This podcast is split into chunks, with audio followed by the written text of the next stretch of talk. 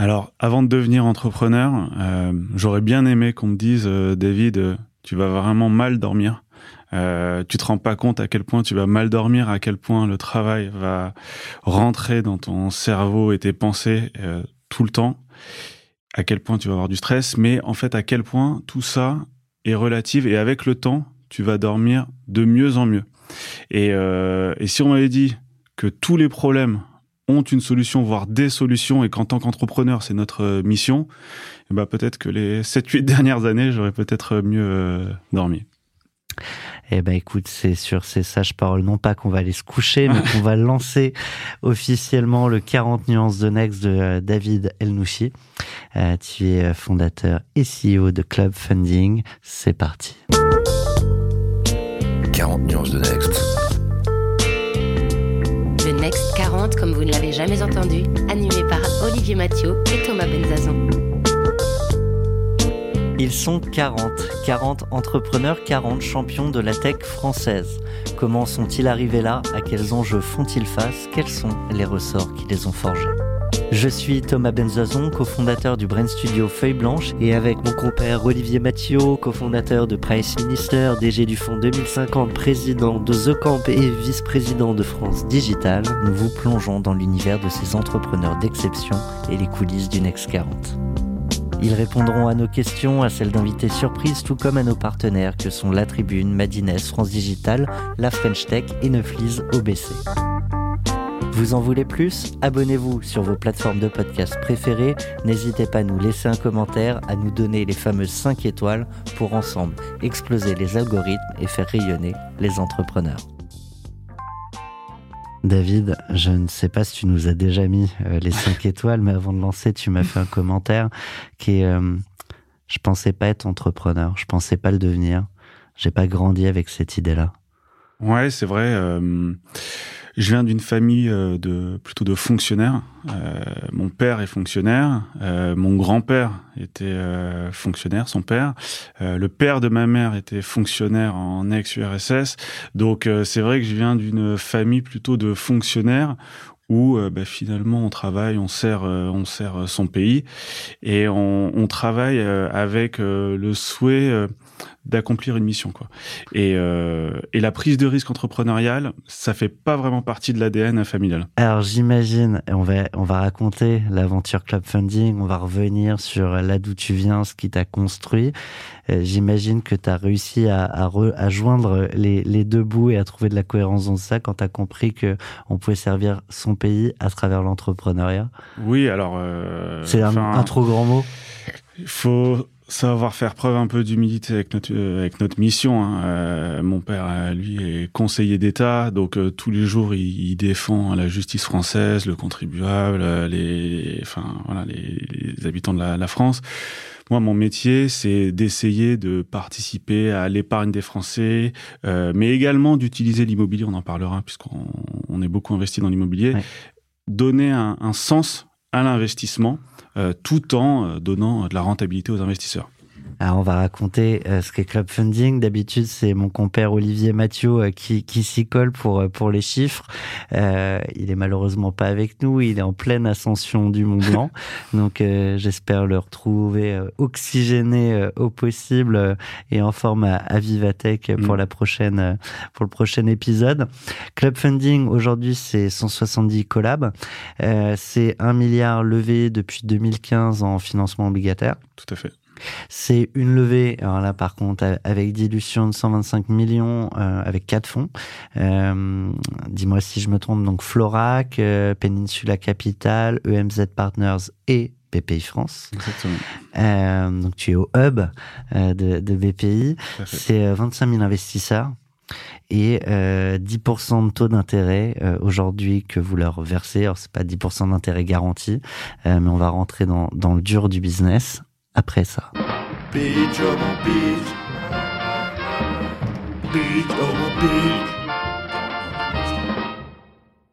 Alors ça, c'est des chiffres qui donnent le tournis.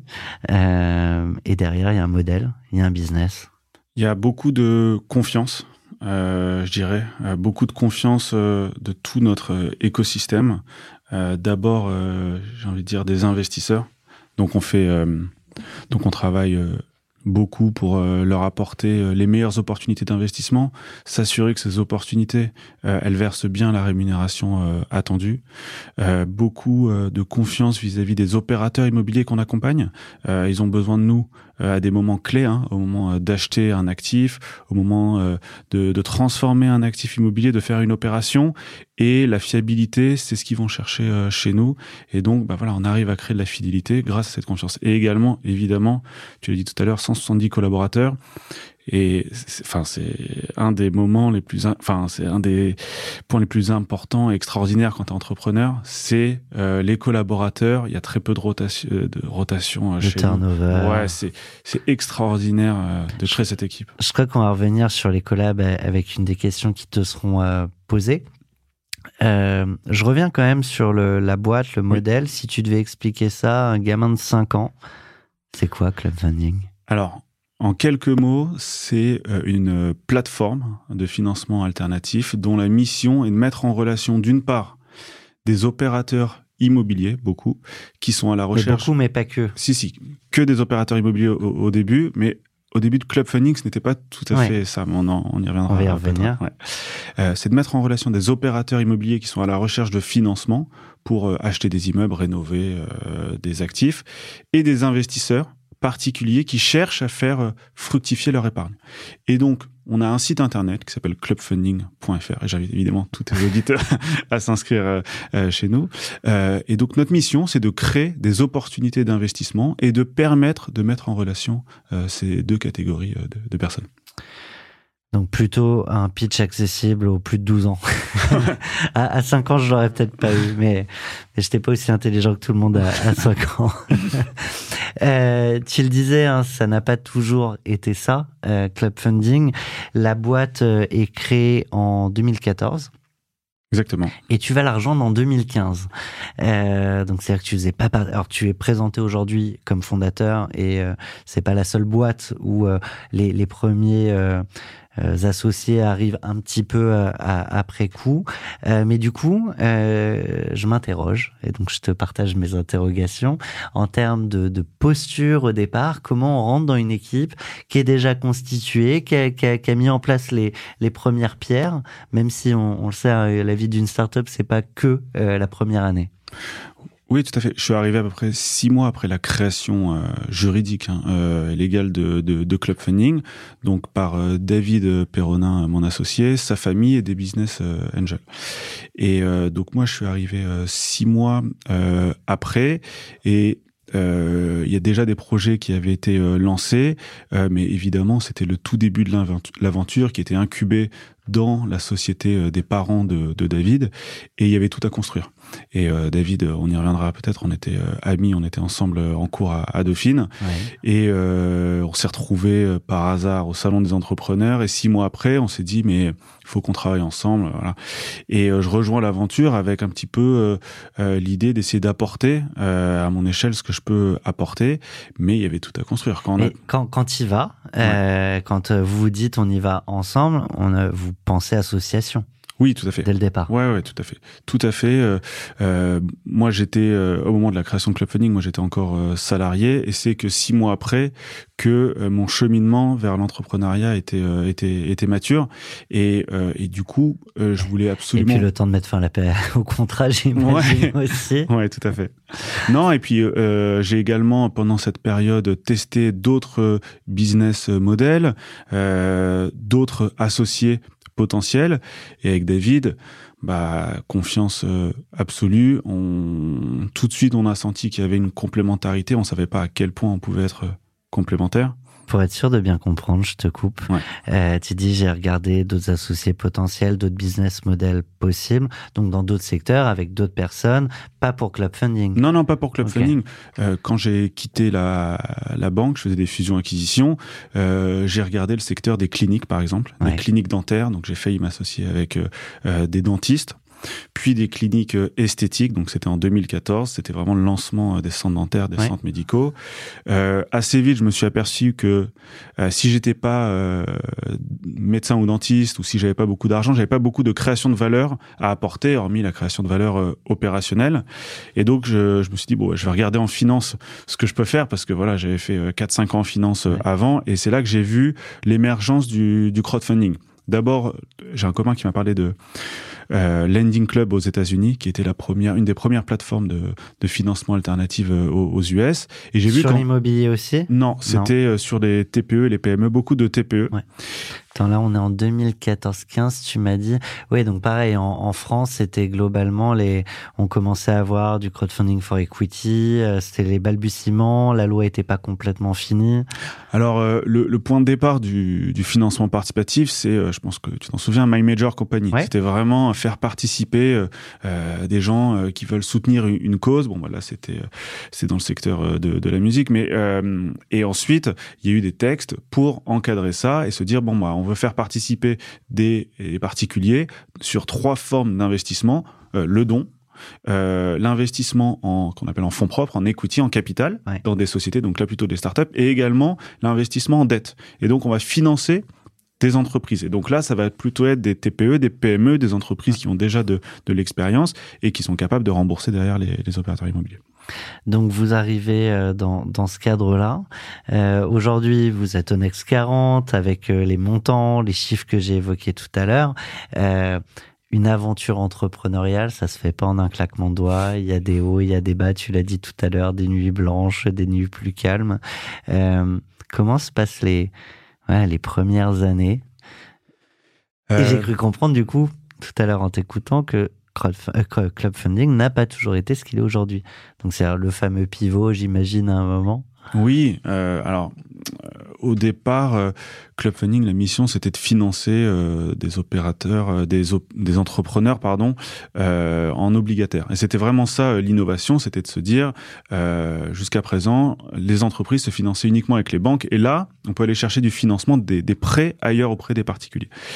Et donc, on a un peu tapé partout, quoi, tous les secteurs d'activité, le cinéma, les Déjà services. pour aller chercher des entrepreneurs. Pour aller chercher des entrepreneurs. Ouais.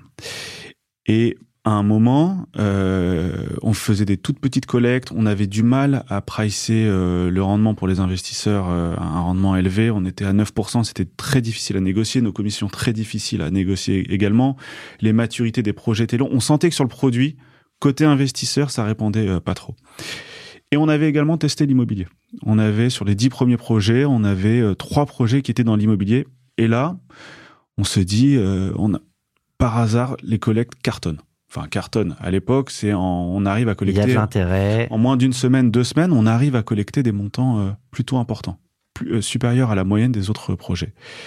Oui, on... important à l'époque, c'est peut-être pas important comme aujourd'hui. C'était 150 000, 200 000 euros. Okay. Euh, aujourd'hui, la moyenne de nos projets, c'est plutôt 2 millions, mais c'était déjà des sommes importantes.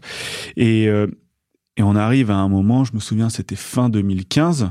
Donc ça faisait six mois que moi j'étais dans l'aventure Club Funding et euh, plus de trésor. Je me souviens, David euh, va demander à, à, à, Profina, la société euh, de ses parents, de nous faire un compte courant euh, d'associés de quelques dizaines de milliers d'euros pour prolonger l'aventure. Et là, on se dit avec David... Ça tient rien des fois. Bah, on se dit, écoute, l'immobilier, ça a marché. On fait, je vais pas dire all-in parce que on n'est pas du tout joueur de poker avec David, au contraire, mais on, on, on, on investit tout, on se met à fond sur l'immobilier. Et donc là, on a évidemment le support des, le soutien des parents de David. Ils nous mettent à disposition également une commerciale qui s'appelle Priscilla. Si elle m'écoute, je la remercie encore. Une commerciale exceptionnelle. Et on lui dit, ah, les, écoute, les, premiers talents, c'est clé. Hein. Bah, on s'en souvient tous. Hein. Je pourrais tous les citer. Ben Sirac, notre premier analyste. Non, non. non, ça leur fera plaisir, mais on va perdre la moitié de l'audience. euh, et on dit à Priscilla, écoute, euh, on veut financer des promoteurs immobiliers, trouve-nous des promoteurs à aller chercher. Et là, elle nous trouve euh, un promoteur, elle nous montre des rendez-vous, et là, on va au rendez-vous, et euh, ils nous disent, bah, euh, on souhaiterait lever 700 000 euros. Donc, euh, sept fois plus que les projets moyens qu'on avait fait. Est-ce que vous êtes capable de le faire? Oui. Évidemment. On Ben droit oui. dans. Oui, on peut le faire, on va le faire. Euh, et on leur dit, on est plutôt de tempérament prudent avec euh, David, on leur dit, mais si on vous lève euh, 300 000, 400 000, euh, et on se met un max à 700 000, est-ce que ça vous va? Ils nous disent, non, non, non, c'est 700 000 ou c'est rien. Oui. Donc là, pareil, on réagit pas. On rentre au bureau, on se dit, on sait pas comment on va le structurer, on sait pas comment on va le lever, on sait pas comment on va l'analyser parce qu'on n'était pas expert en immobilier, mais on a un petit peu de temps. On a euh, une semaine, deux semaines pour travailler, et donc on va bosser. Et donc on s'est mis à fond pour euh, comprendre la promotion, euh, comprendre les risques inhérents à la promotion et à l'immobilier, les risques corporate qu'on avait déjà analysés sur d'autres entreprises. T'as un défi comme ça à relever? Je pense que tous les entrepreneurs qui nous écoutent à un moment, principalement leur début, mais pas que, euh, ont, ont un gros sujet euh, comme ça à craquer. Vous le faites tous les deux dans votre coin, un peu de littérature, vous vous entourez. Ah, on s'entoure énormément, on pose beaucoup de questions, on sollicite, euh, voilà, on va chercher l'information et le savoir euh, là où il est, donc sur Internet, euh, auprès d'opérateurs immobiliers. Je me souviens que le l'oncle de David était promoteur, donc il nous aidait également. Il nous a appris ce que c'était un ce qu'était un contrat de VFA, euh, les conditions, euh, comment les banques finançaient, enfin, voilà, les, les fondamentaux. de... L'enfant de... bientôt 40 ans que je suis n'a pas compris. euh, Ouais, pardon. VFA. Non, non, mais pas de- Excuse-moi. Ouais. Non, mais vous rentrez dans le dur Voilà, et surtout, vous allez ouais. Ceux qui savent, ceux qui connaissent le métier Exactement. pour le comprendre. Et on a été, euh, je dirais, euh, évidemment, hyper impliqué dans l'analyse du dossier, la compréhension des risques, parce que derrière, euh, on a une équipe commerciale qui va vendre le produit. On va également le, le rédiger une note d'information pour les investisseurs. Et il faut que nous-mêmes, on comprenne les risques et surtout qu'on montre le rendement potentiel associé à ça. Il y a un risque en perte, euh, je sais plus ce qu'on dit dans les publicités, partiel capital, partiel voilà, voilà, pour les investisseurs. Tout à fait. Le risque pour vous, il est où? Le risque, il est euh, réputationnel euh, avec l'agrément. Donc, on a un agrément de l'AMF euh, pour notre euh, métier. On a un deuxième agrément sur une autre activité de société de gestion. Mais à l'époque, on a euh, cet agrément. Et notre responsabilité, c'est de donner les bonnes informations aux investisseurs. Mais les investisseurs sont libres de leurs investissements. Nous, on doit les conseiller de d'investir maximum euh, 5 à 10 de leur épargne liquide, euh, qui peuvent avoir une perte en capital. Mais notre responsabilité s'arrête là. Mais- Et si c'est mal rédigé, tu peux perdre ton agrément?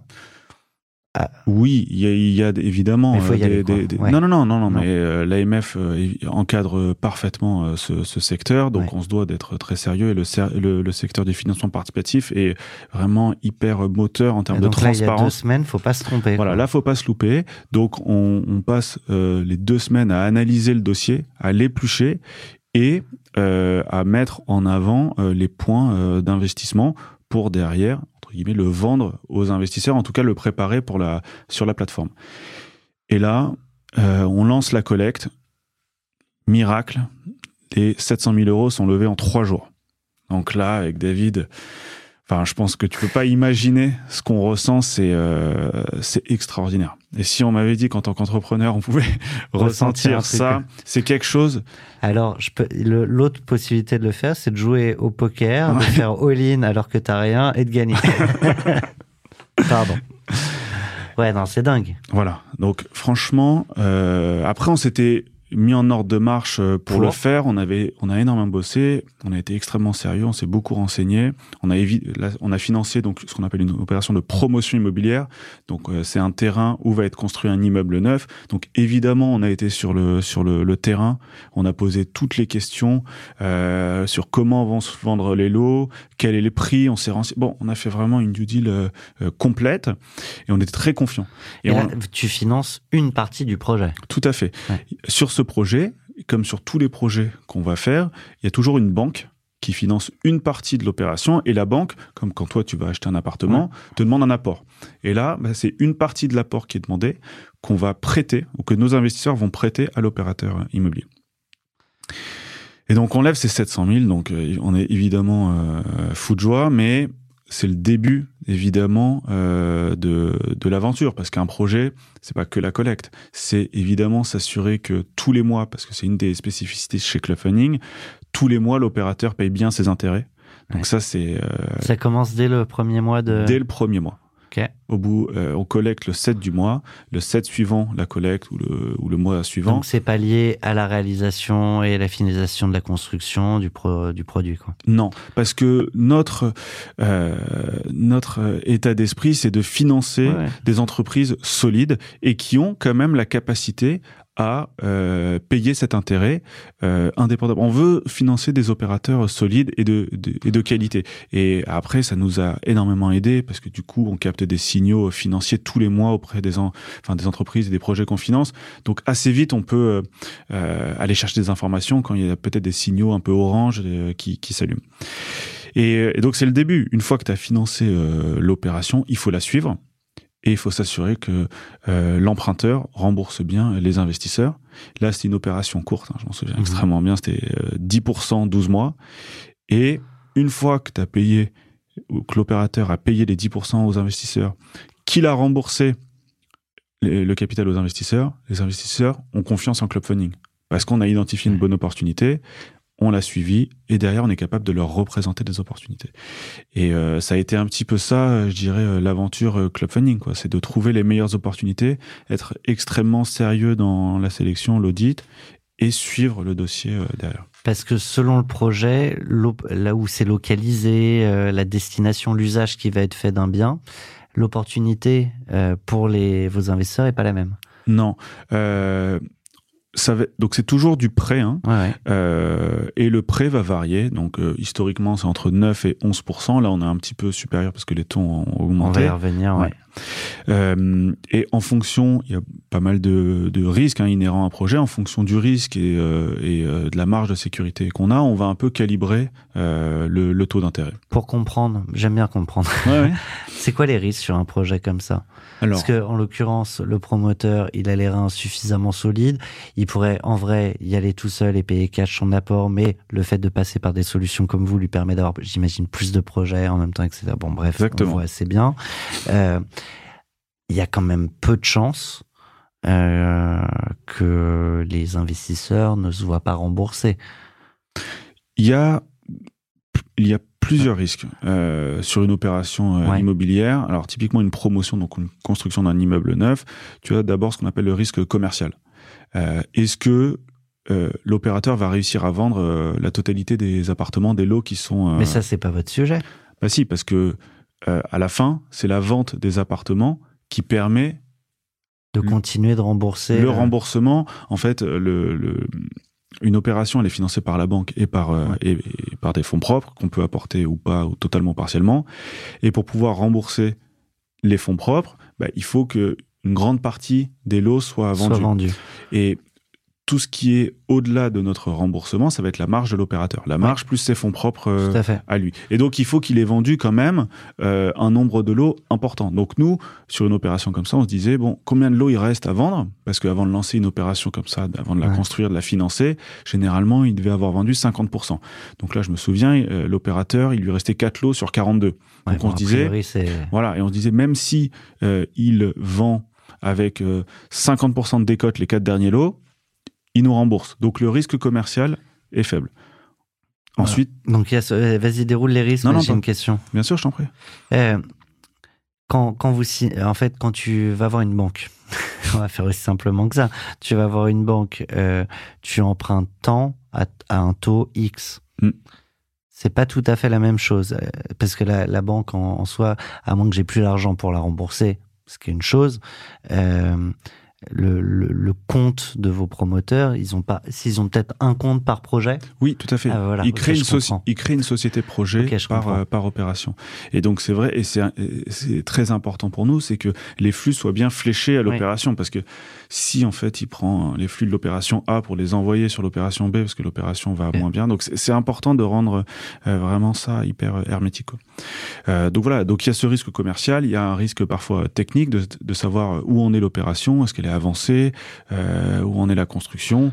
Euh, il y a des risques parfois administratifs. Euh, est-ce que l'opérateur a bien eu son permis de construire? Donc nous évidemment on intervient après l'obtention du permis et la, ce qu'on appelle la purge euh, des, des recours des tiers et donc gros sujet pour vous d'aller chercher les bons deals. Et fait. ensuite, du coup, je comprends ce que tu évoquais tout à l'heure euh, un peu mieux parce qu'il y a un vrai intérêt à ce que le projet se fasse euh, pleinement. Euh, vous allez jusqu'où ensuite pour vous allez jusqu'à chercher des gens pour acheter les lots. Non, ça va jusqu'où?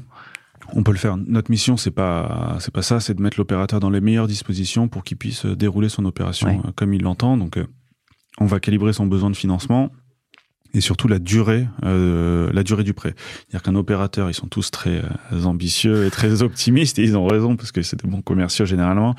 Ils nous disent non mais moi l'opération je la livre euh, en 12 mois. On prêtera jamais sur une maturité inférieure à 18 ou 24 mois. Ouais. Donc on prend une marge de sécurité parce que l'opérateur a beaucoup de stress par ailleurs.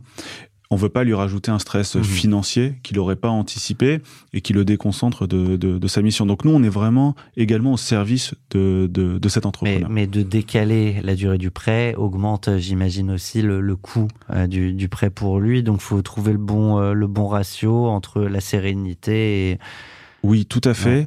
Euh, pour nos pour nos investisseurs, une maturité de 18 ou 24 mois, c'est pas exactement la même chose, Ouais. mais c'est pas très éloigné. Donc, euh, on préfère proposer une opportunité à 24 mois en se disant, là, on est euh, très large sur euh, la maturité, plutôt que de se dire, bon, à 18 mois, on va un peu stresser, on va bien suivre. euh, Chigny avec cette histoire de risque. Non, non, mais j'aime bien découvrir des, des mondes que je connais moins. Euh, ce, ce promoteur, alors certes, il a des, des comptes fléchés par projet.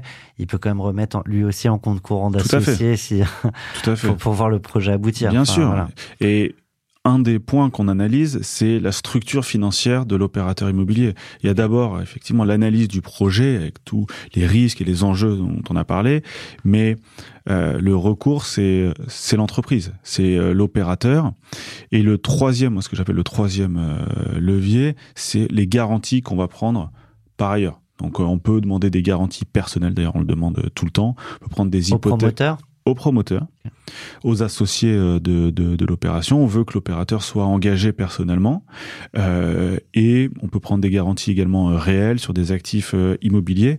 Donc on a trois verrous qui permettent de sécuriser les opérations qu'on propose à nos investisseurs.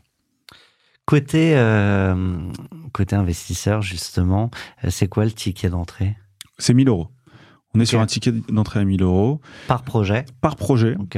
Et après, il n'y a pas de maximum. Le ticket moyen, il va être entre 5 et, et 10 000 euros.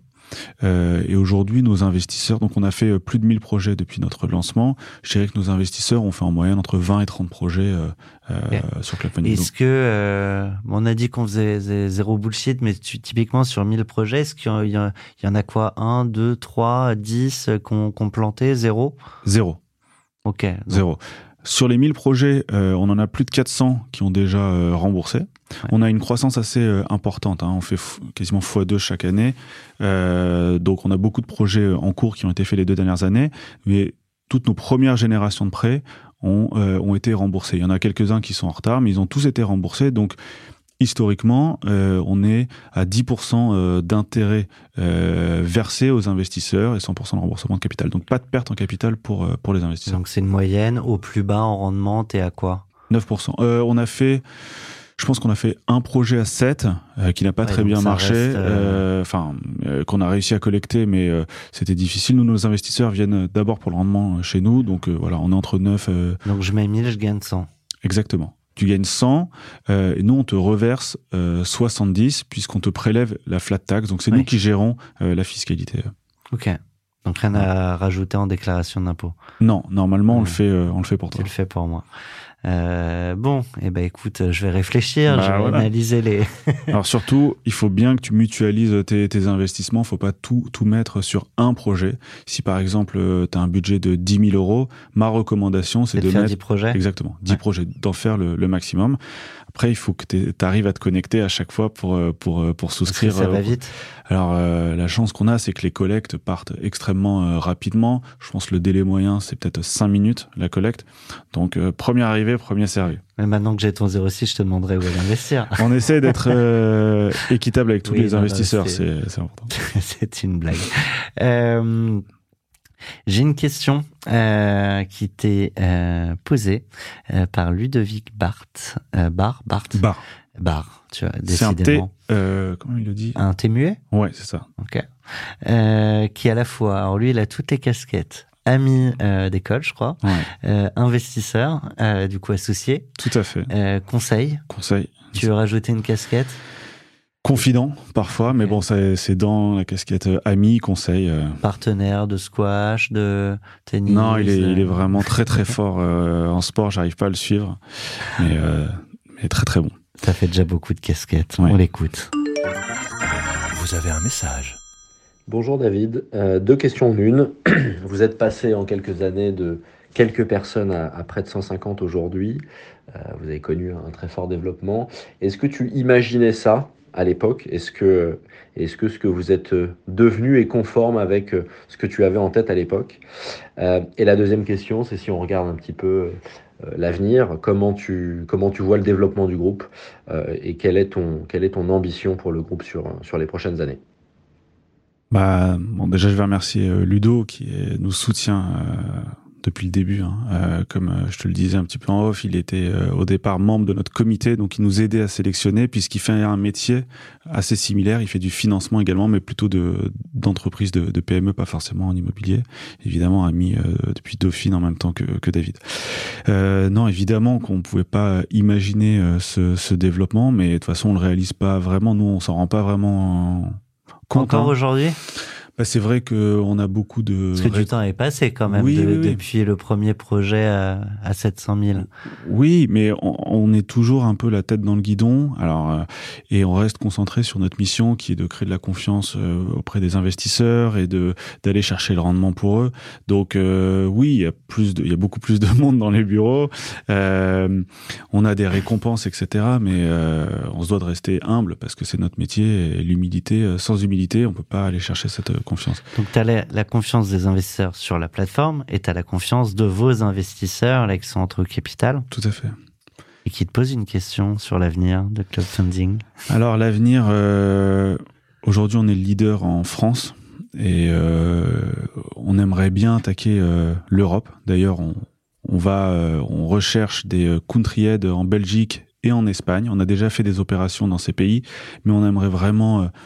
S'implanter. Exactement. C'est des marchés, je pense, qui sont très profonds. Il y a des, des gros besoins de financement euh, euh, immobilier. Et donc, on aimerait vraiment euh, bah, aller chercher une place dans, dans ces pays. On est financé au Portugal également. Donc, un des premiers axes de développement, ça va être l'internationalisation. C'est exactement les mêmes lois, les mêmes cadres juridiques en Europe, selon les pays, ou c'est déjà le bordel quand on va pas très loin Alors, je vais te rassurer, c'est le même, euh, c'est bientôt le même agrément. pour pouvoir faire cette activité. Donc ça, c'est déjà une bonne chose. Euh, en revanche, évidemment, le, le marché immobilier est différent en Espagne, euh, euh, en Belgique, en Espagne. euh, L'hypothèque fonctionne pas de la même façon. Donc évidemment, il y a un coût d'entrée euh, en termes de, de connaissances euh, euh, important. Mais bah, c'est pour ça qu'il faut qu'on ait des gens sur place, euh, des personnes euh, qui viennent de, de ce pays pour euh, bah, nous aider à mieux connaissent comprendre. le marché, Exactement. les acteurs. Exactement. Mais euh, on a envie de. c'est pour quand là? C'est cette année. C'est cette année. Euh, Les offres d'emploi ont été euh, publiées la semaine dernière ou il y a deux semaines. Euh, je crois que David va en Belgique euh, vendredi. Moi, je vais en Espagne la semaine prochaine. Donc voilà, on essaie d'avancer. On essaie d'avancer là-dessus. Donc ça, c'est le premier premier axe. Deuxième axe, c'est un peu euh, depuis qu'on s'est lancé, on fait un produit un peu phare. Euh, qui marche plutôt bien, mais on s'est dit qu'il y a peut-être des produits un peu euh, connexes euh, qui pourraient venir compléter notre gamme. Et donc, on Tu a envie- penses à quoi? Euh, dans le financement obligataire, on peut financer d'autres secteurs, par exemple le renouvelable. Euh, c'est un secteur euh, intéressant. Euh, mais même dans, dans l'immobilier, euh, on, on a toujours financé à côté euh, des banques, mais euh, les banques se retirent un petit peu du marché du financement. Donc il y a également beaucoup de place. euh, Toujours côté pro. Toujours côté pro. Ah oui, oui, toujours Ouais. côté pro.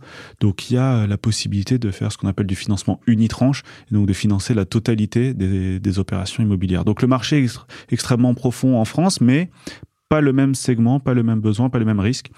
Et donc c'est aussi un marché euh, qui nous intéresse. Donc d'aller ouvrir notre gamme de produits et de zones d'intervention en termes de, de financement, c'est quelque chose qui, qui, nous intéresse. Et la troisième ambition, j'en parle beaucoup avec euh, Ludo, il m'aide beaucoup euh, là-dessus, c'est un peu de nous institutionnaliser. Euh, c'est vrai que nous, on est une plateforme et que nos investisseurs sont beaucoup des particuliers, mais on commence à faire des volumes importants. Et le sous-jacent qu'on finance peut également intéresser des investisseurs plus institutionnels. Et donc à côté de la plateforme, on a créé une société de gestion dont le métier est de créer des fonds d'investissement qui s'adressent aux institutionnels. Et donc on a notamment euh, lancé euh, deux fonds euh, et qui ont comme investisseurs des, des assureurs de l'assurance vie. Donc derrière, c'est des particuliers, donc on reste ouais. sur du financement de particuliers, mais, mais avec euh, une strate en plus institutionnelle. Ouais. Exactement. Et ça apporte plein de choses. L'assurance vie, ça apporte de la liquidité, ça apporte, enfin, c'est, la fiscalité est plus, est intéressante également. Donc, euh, donc voilà, c'est nos axes euh, de développement. On est d'accord que vous n'irez jamais dans des sujets plus immatériels, même si ça l'est pas tout à fait, comme financer un film pour un, un, un producteur et pas un promoteur. Alors il se trouve qu'on l'a fait. Euh, ah oui. On a financé euh, au début euh, une société de production de euh, films d'animation, donc des, des, dessins animés, euh, un des studios indépendants en France. Euh, et en fait, on l'a fait parce que euh, le besoin ressemble beaucoup aux besoins des promoteurs immobiliers. Donc, on a on a compris euh, que ça que ça marche, comment ça marchait. Par contre, euh, estimer le retour sur investissement beaucoup plus complexe, non? Oui, mais tu as un peu comme, tu sais, on parlait de VFA tout à l'heure. Donc VFA, c'est vente en état futur d'achèvement. Donc c'est vente sur plan. Euh, dans la production audiovisuelle, tu fais une sorte de vente sur plan, c'est-à-dire que avant de lancer la production, comme la construction de ton ouais. immeuble, avant de lancer la production de ton film, tu vas le prévendre à des studios, à, à, des Netflix, etc. Et donc finalement, ton risque commercial, ton chiffre d'affaires j'ai envie de dire, est quasiment sécurisé. En partie sécurisé. Exactement. Et donc, c'est une zone de risque qu'on a réussi à appréhender parce qu'elle était assez proche de ce qu'on avait vu en, en immobilier. Alors, pourquoi vous l'avez fait qu'une fois? On l'a fait qu'une fois parce que des gros parce que des gros studios indépendants qui euh, si le, le, le film ou le film d'animation ne marche pas sont capables sur euh, fonds propres de rembourser il y en a pas il n'y en a pas énormément en France. Le marché est pas euh, très profond. Euh, mais en tout cas c'était c'était très très marrant comme comme aventure. Ok. Bon vous dites pas Fontaine je ne boirai jamais de ton eau à nouveau. On verra L'inconvénient d'être euh, entrepreneur, hein, c'est que on a du mal à dire non. Et donc on nous propose beaucoup d'opportunités et c'est très difficile de, dire non sans avoir creusé. Et euh, voilà. Et donc le film, enfin c'était vraiment très bon. Un petit mot euh, sur l'actualité quand même, la hausse des taux, la baisse des prix, un peu en décalé, mais mais ça, ça s'enchaîne. Ça veut dire quoi sur les projections crowdfunding alors c'est c'est vrai que c'est un marché euh, très différent de l'année dernière. Ouais. Euh, je veux dire pendant sept ans, on a connu une croissance des prix euh, folle. Hein. Enfin. Ouais, c'est hallucinante, cas, ouais, importante. 5, plus 10%. Ouais. Je me souviens à la sortie du Covid, euh, tu devais voir des articles par exemple sur des villes comme Angers, Reims, où on disait plus 10%, plus 20%. Et et du coup, je pense que tous les opérateurs immobiliers faisaient des bonnes opérations parce que la, à la sortie, le prix de sortie était euh, inférieur au prix, prix d'achat. Ouais. Euh, Aujourd'hui, on est dans un marché un peu différent où les prix euh, ralentissent, voire euh, baissent, enfin la ouais. croissance ralentit où les prix baissent. Donc, il faut être plus attentif. Mais nous, c'est un marché, on a plus de challenge, mais c'est assez, j'ai envie de dire, excitant parce que du coup, les banques se retirent du marché et donc, nous, quand à l'époque, on cofinance... là où elles sont plus frileuses, c'est aussi une opportunité pour vous, quoi. Exactement. Et euh, donc, c'est un gros challenge pour nous euh, de maîtriser euh, ces, cette nouvelle zone d'intervention. Mais le marché, du coup, est multiplié par 5 ou 10. Donc, notre terrain de chasse, il est... C'est un océan, là, de... de... Ce, qui est, ce qui est sûr, c'est qu'il n'y a pas assez de logements en France. Exactement. Après, il y a, oh, je ne sais pas si la loi est passée ou si c'est en discussion, mais sur euh, l'artificialisation des sols, où il va falloir repenser euh, dans un périmètre fini euh, bah, plus d'espace. Oui, on entend beaucoup euh, les contraintes administratives qui viennent peser sur le lancement de projets immobiliers. Donc c'est vrai que sur la promotion, le secteur est un petit peu euh, en tension euh, en ce moment. Nous, on a un peu basculé. On fait beaucoup d'opérations de marchand de biens, donc c'est plus sur des opérations à construire, mais c'est sur des opérations des actifs. De réhabilitation. Exactement, réhabilitation. Et donc là, ben, on retravaille l'actif, notamment pour répondre à des contraintes ESG. On en parlera peut-être. donc moi, je trouve que le, secteur et le, marché est très intéressant. Ça nous ouvre euh, beaucoup d'opportunités. Euh, il faut qu'on soit évidemment très attentif aux, dossiers euh, qu'on choisit. Et l'autre enjeu, c'est évidemment de surveiller notre portefeuille et de s'assurer que les projets qu'on a financés iront au bout et rembourseront les investisseurs. Et donc, évidemment, on renforce nos équipes là-dessus parce que nos volumes augmentent chaque année. On parle d'actualité. Tu dois connaître Madines. Ouais. L'actualité des startups. Euh, on a une question euh, d'un de ses fondateurs, euh, Louis Carl, que je te propose d'écouter. Ça marche. Vous avez un message. Alors que près de 4 millions de Français sont touchés par le mal logement selon la Fondation Abbé Pierre, et au lendemain des annonces de la Première ministre, comment vois-tu l'immobilier de demain et quelle est ta vision sur le sujet? Et penses-tu que, et ce sera ma deuxième question, penses-tu que des solutions comme Club Funding peuvent y répondre ou contribuer au désir de l'épargne dans la pierre comme une sorte de dérivatif au fait d'être primo-accédant et d'accéder au logement? Merci. Question très, euh, très pertinente. Euh, L'immobilier de demain, bon, on, y reviendra parce qu'on essaye euh, aussi de, donner du sens à, ce qu'on fait. Sans bullshit, je crois que c'est vraiment ton, ton slogan et c'est vrai, hein, on essaye d'utiliser l'immobilier comme euh, un, un, sujet sur lequel les investisseurs s'investissent au-delà de l'investissement. C'est l'objet de ta carte blanche. Oui, tout à fait. Ouais. C'est quoi On la fera juste après, comme ça on répondra à Louis. Ça marche. Euh, sur euh, le côté primo-accédant, c'est vrai que c'est très difficile aujourd'hui pour euh, beaucoup de Français euh, d'acheter leur, leur RP parce que, pour plein de raisons, notamment les conditions de financement. Et j'ai entendu même ce midi alors je l'ai pas vérifié, que le prêt à taux zéro était retiré. Enfin bon, voilà. Donc au-delà de l'augmentation des taux d'intérêt qui sont passés l'année dernière de 1% à aujourd'hui entre 3 et 4%, donc les mensualités sont de plus en plus élevées pour euh, pour les particuliers, à la suppression des, des prêts à taux zéro. Alors je l'ai pas vérifié, donc je veux pas dire de bêtises, mais euh, c'est vrai que c'est de plus en plus euh, difficile, mais c'est quand même dommage de pas euh, s'appuyer sur l'immobilier, qui est un secteur euh, sur lequel on, on peut aller chercher du, du, levier, sa capacité, euh, utiliser sa capacité de Et donc, club funding est une des façons euh, de le faire. Alors, on ne peut pas normalement faire de levier avec club funding, donc c'est différent d'un investissement immobilier. en revanche, vous êtes exposé à l'immobilier, vous pouvez bénéficier bah, de l'évolution du, du, du, marché, à, à, partir de 1000 euros. Donc, c'est les, les, rendements offerts bah, sont largement supérieurs euh, euh, à l'immobilier euh, pur. Il y a moins de contraintes, la fiscalité est beaucoup plus légère. On est imposé à la flat tax, alors que quand vous faites de l'immobilier, vous avez des revenus fonciers qui sont imposés différemment. Donc il y a quand même en beaucoup locatif, ouais. exactement en locatif. Donc il y a quand même beaucoup d'avantages à faire du crowdfunding et donc club funding peut participer et contribuer alors, j'imagine, euh, j'y pense parce que, un, c'est le sujet, deux, on doit la recevoir prochainement à ce micro, euh, je crois Vivatech, euh, Saskia Fizel, euh, qui est la cofondatrice de Virgile. Tu, tu vois ce que mm. c'est? Je sais pas, est-ce que votre regard à, vous sur, sur des projets comme celui-ci qui, qui viennent en fait co-investir avec toi particulier pour, pour accéder à la propriété? Oui, donc c'est des plateformes qui te financent ton apport, hein, c'est ça Une partie, ouais, bah, 100 000 euros, je crois. Ouais, bah évidemment, c'est hyper utile, hyper pertinent et euh, euh, d'avenir. Donc, euh, moi, j'y crois, j'y crois à fond. Demain, peut-être, vous allez financer ce genre de plateforme? Alors, euh, pour l'instant, notre sous-jacent, c'est plutôt des professionnels de l'immobilier. Euh, le marché des particuliers. Euh... J'essaie de faire un lien. Ouais, entre je suis désolé. Je suis de la valeur. non, mais elle est passée dans notre podcast parce qu'on a également un podcast chez Club Funding qui s'appelle Paper Club et Emily Cohen l'a invité. Et donc voilà, on essaye également de créer du lien avec ce type de plateforme.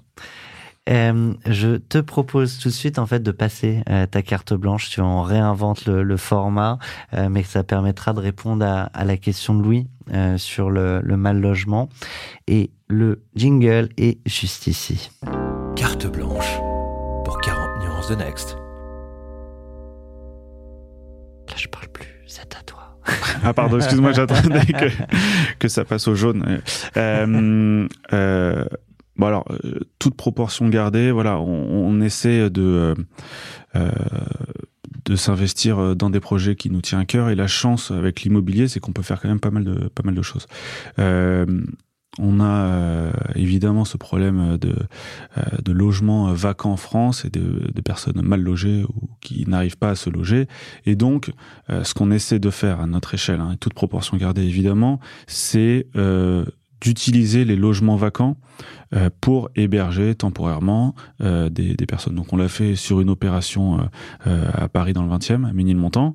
donc c'était des personnes qui étaient porte de la Chapelle, etc. Et donc bon voilà, on a fait ça et surtout ça nous a donné l'idée, le souhait d'essayer de le démultiplier auprès de tous nos clients, puisque eux, ils vont créer de la valeur sur des actifs immobiliers, mais il y a une phase évidemment de vacances locatives. Donc, on, pourrait euh, essayer de d'utiliser cette vacance pour euh, héberger les personnes qui en ont euh, besoin. Alors là, c'est un euh, je, je, rentre dans, dans, le dur, mais parce que c'est, je trouve ça intéressant. Euh, tu le disais quand même d'avoir un impact. Alors oui, c'est à votre échelle, mais c'est quand même quelque chose de, de, très concret qui répond à un gros besoin euh, une vraie problématique, euh, pas qu'en France d'ailleurs. Euh, mais typiquement, ces promoteurs, ils ont un bien. Est-ce qu'il y a quand même des réticences? Enfin, je les, je les vois arriver. Évidemment. Mais c'est à nous de les impliquer. Euh, c'est à nous de les impliquer et de faire ce travail. Euh, euh alors encore une fois, toute proportion gardée. Par exemple, pendant le Covid, on a fait une collecte avec la Croix-Rouge. Bon, bah, il y a beaucoup d'opérateurs immobiliers qui ont voulu participer et euh, il y avait aucune euh, aucun impact immobilier euh, pour eux c'était vraiment à titre enfin voilà pour pour, pour s'investir presque ouais. personnellement et donc bah, je pense que là ils, ils peuvent comprendre que leur bien euh, va pas comment dire être dégradé ou il va pas avoir de perte de valeur mais peut permettre un, une création de valeur sociale ouais. en plus et peut-être temporaire, sans nuire à la création de valeur euh, financière. Donc c'est un peu à nous de le faire, c'est un peu à nous d'aller chercher euh, ces, ces modèles. On a quand même, voilà, dans l'immobilier, on peut faire ça. Donc euh, écoute, on va essayer de, de, de le faire. Euh, je parlais également, enfin hier, j'ai rencontré la directrice des investissements d'une association qui s'appelle, une fondation pardon, qui s'appelle Petit Frère des pauvres, mmh. dont la mission est de sortir de l'isolement les personnes âgées. Et euh, bon, on l'a tous connu. Moi, je, enfin, ma, ma grand-mère qui était entourée par toute sa famille me disait tout le temps, elle n'était pas du style à se plaindre. Euh, la solitude, c'est dur. Je suis tout le temps seul, alors qu'on était tout le temps avec elle. Et, et du coup, bon, moi, cette association propose d'acheter de l'immobilier pour faire la mixité sociale euh, des jeunes, des familles, des personnes âgées euh, et également pour créer du lien. Exactement pour créer du lien ou également acheter des actifs euh, immobiliers pour créer euh, des salles où ils pourront euh, rassembler des personnes âgées. En tout cas, utiliser l'immobilier, enfin avoir un usage social dans l'immobilier. Et donc, euh, bah voilà, on pourrait également participer, en tout cas, essayer de, de soutenir ça. Voilà. Donc tout ça pour dire qu'avec l'immobilier il y a quand faire, même des leviers. On ne parle pas que d'argent, on peut faire autre chose avec euh, l'immobilier. Je te propose, euh, alors presque sans transition, euh, mais tant pis, on a avancé la carte blanche, euh, de revenir euh, aux premières fois.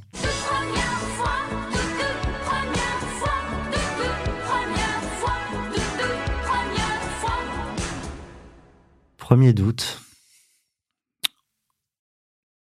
Euh, d'entrepreneur, bah, j'en ai parlé. Hein, c'était, euh, c'était, c'était peut-être même avant en fait. C'était euh, avant l'aventure Club Funding, quand dans le secteur des, euh, quand je faisais les cliniques et que j'avais travaillé pendant six mois sur le modèle, essayer de convaincre euh, des gens, euh, j'étais beaucoup en demande, etc je me suis dit est-ce que euh, est-ce que je fais pas une bêtise quoi? Est-ce que je perds pas mon temps? Sur le projet ou sur le fait de se lancer? Sur le fait de me lancer quoi. J'étais seul chez moi face à mon bureau. Alors euh... t'étais entouré, mais toi aussi. Ouais, c'est de famille ça.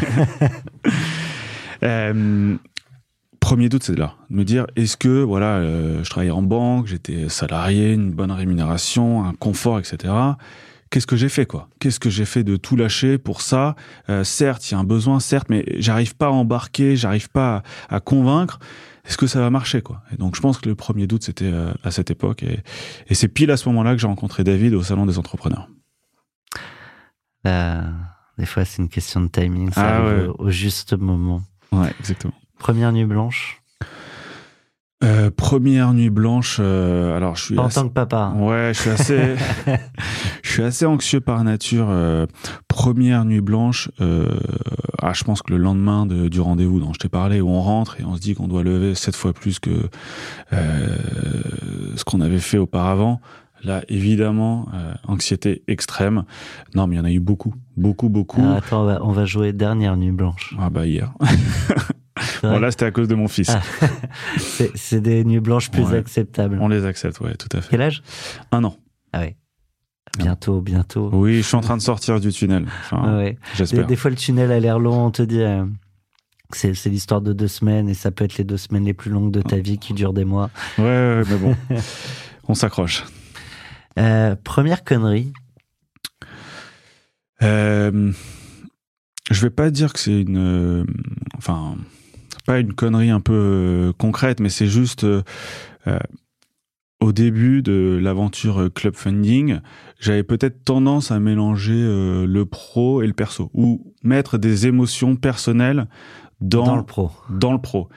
Et je me souviens, euh, je pense que David et ceux qui ont connu ce dossier euh, s'en souviennent aussi, mais la première infidélité d'un de nos clients, je me suis dit, donc un client qui va voir une autre plateforme Ouais. alternative, comment c'est possible Comment il a pu me faire Comment il a ça pu nous faire ça, etc. C'était mon ami, je suis allé le voir à Metz, j'ai passé du temps avec lui, alors, on se tutoie, on était proches, on s'est raconté notre vie, etc. On allait construire et tout faire ensemble. Et là, je le vois deux semaines après euh, sur une autre plateforme. Donc énorme déception.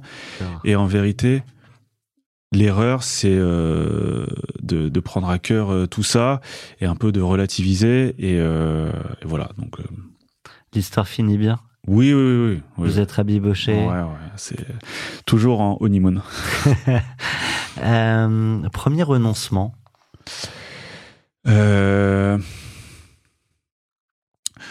On a voulu à un moment aller dans les énergies renouvelables. Justement, on en a parlé. euh, c'est, il y a également euh, du financement alternatif euh, dessus. Et on, on avait négocié. On était sur un, un appel d'offres avec EDF Énergie euh, Nouvelle, je me souviens. Enfin, si je me souviens bien.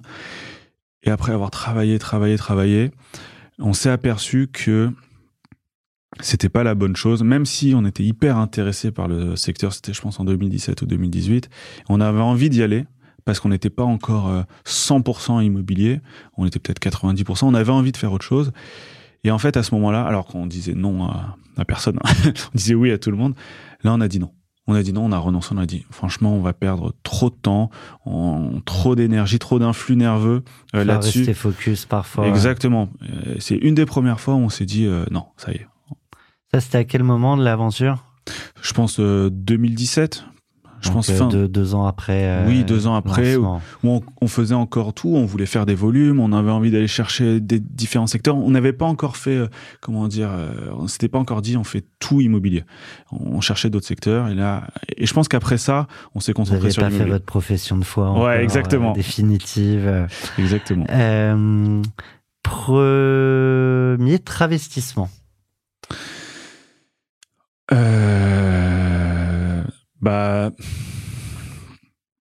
peut-être euh, changer de casquette. Moi, je suis plutôt un, je vais pas dire technicien, mais plutôt quelqu'un euh, qui essaye de mettre en place des process et tout.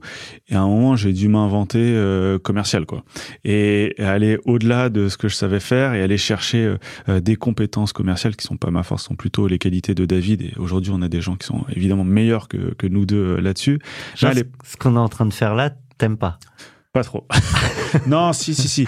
Non, Je t'ai mais- pas forcé. Hein. non, non, non, c'est c'est juste, euh, c'est difficile de parler de soi. Enfin, c'est un peu immodeste, quoi. Mais euh, euh, je pense que voilà, de, de faire quelque chose qui qui me ressemble pas, c'est c'est difficile. Mais quand t'es entrepreneur, t'as t'as pas le choix. Quand tu te lances au départ, t'es deux.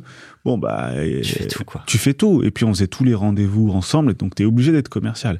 Et à quel moment, pardon, je fais des, des digressions, mais à quel moment vous arrêtez justement de faire ces rendez-vous ensemble, que les choses se structurent différemment et vous dites, bon, bah, c'était sympa, mais maintenant il va falloir... euh, Bah, quand l'équipe euh, commence à grossir, euh, on commence à bien se répartir euh, les missions avec euh, avec euh, David et euh, et là du coup on arrive à se concentrer chacun sur notre domaine de, de compétences donc lui plutôt sur la partie commerciale, RH, organisation, moi plutôt sur la partie analyse, mise en place de process, gestion des flux.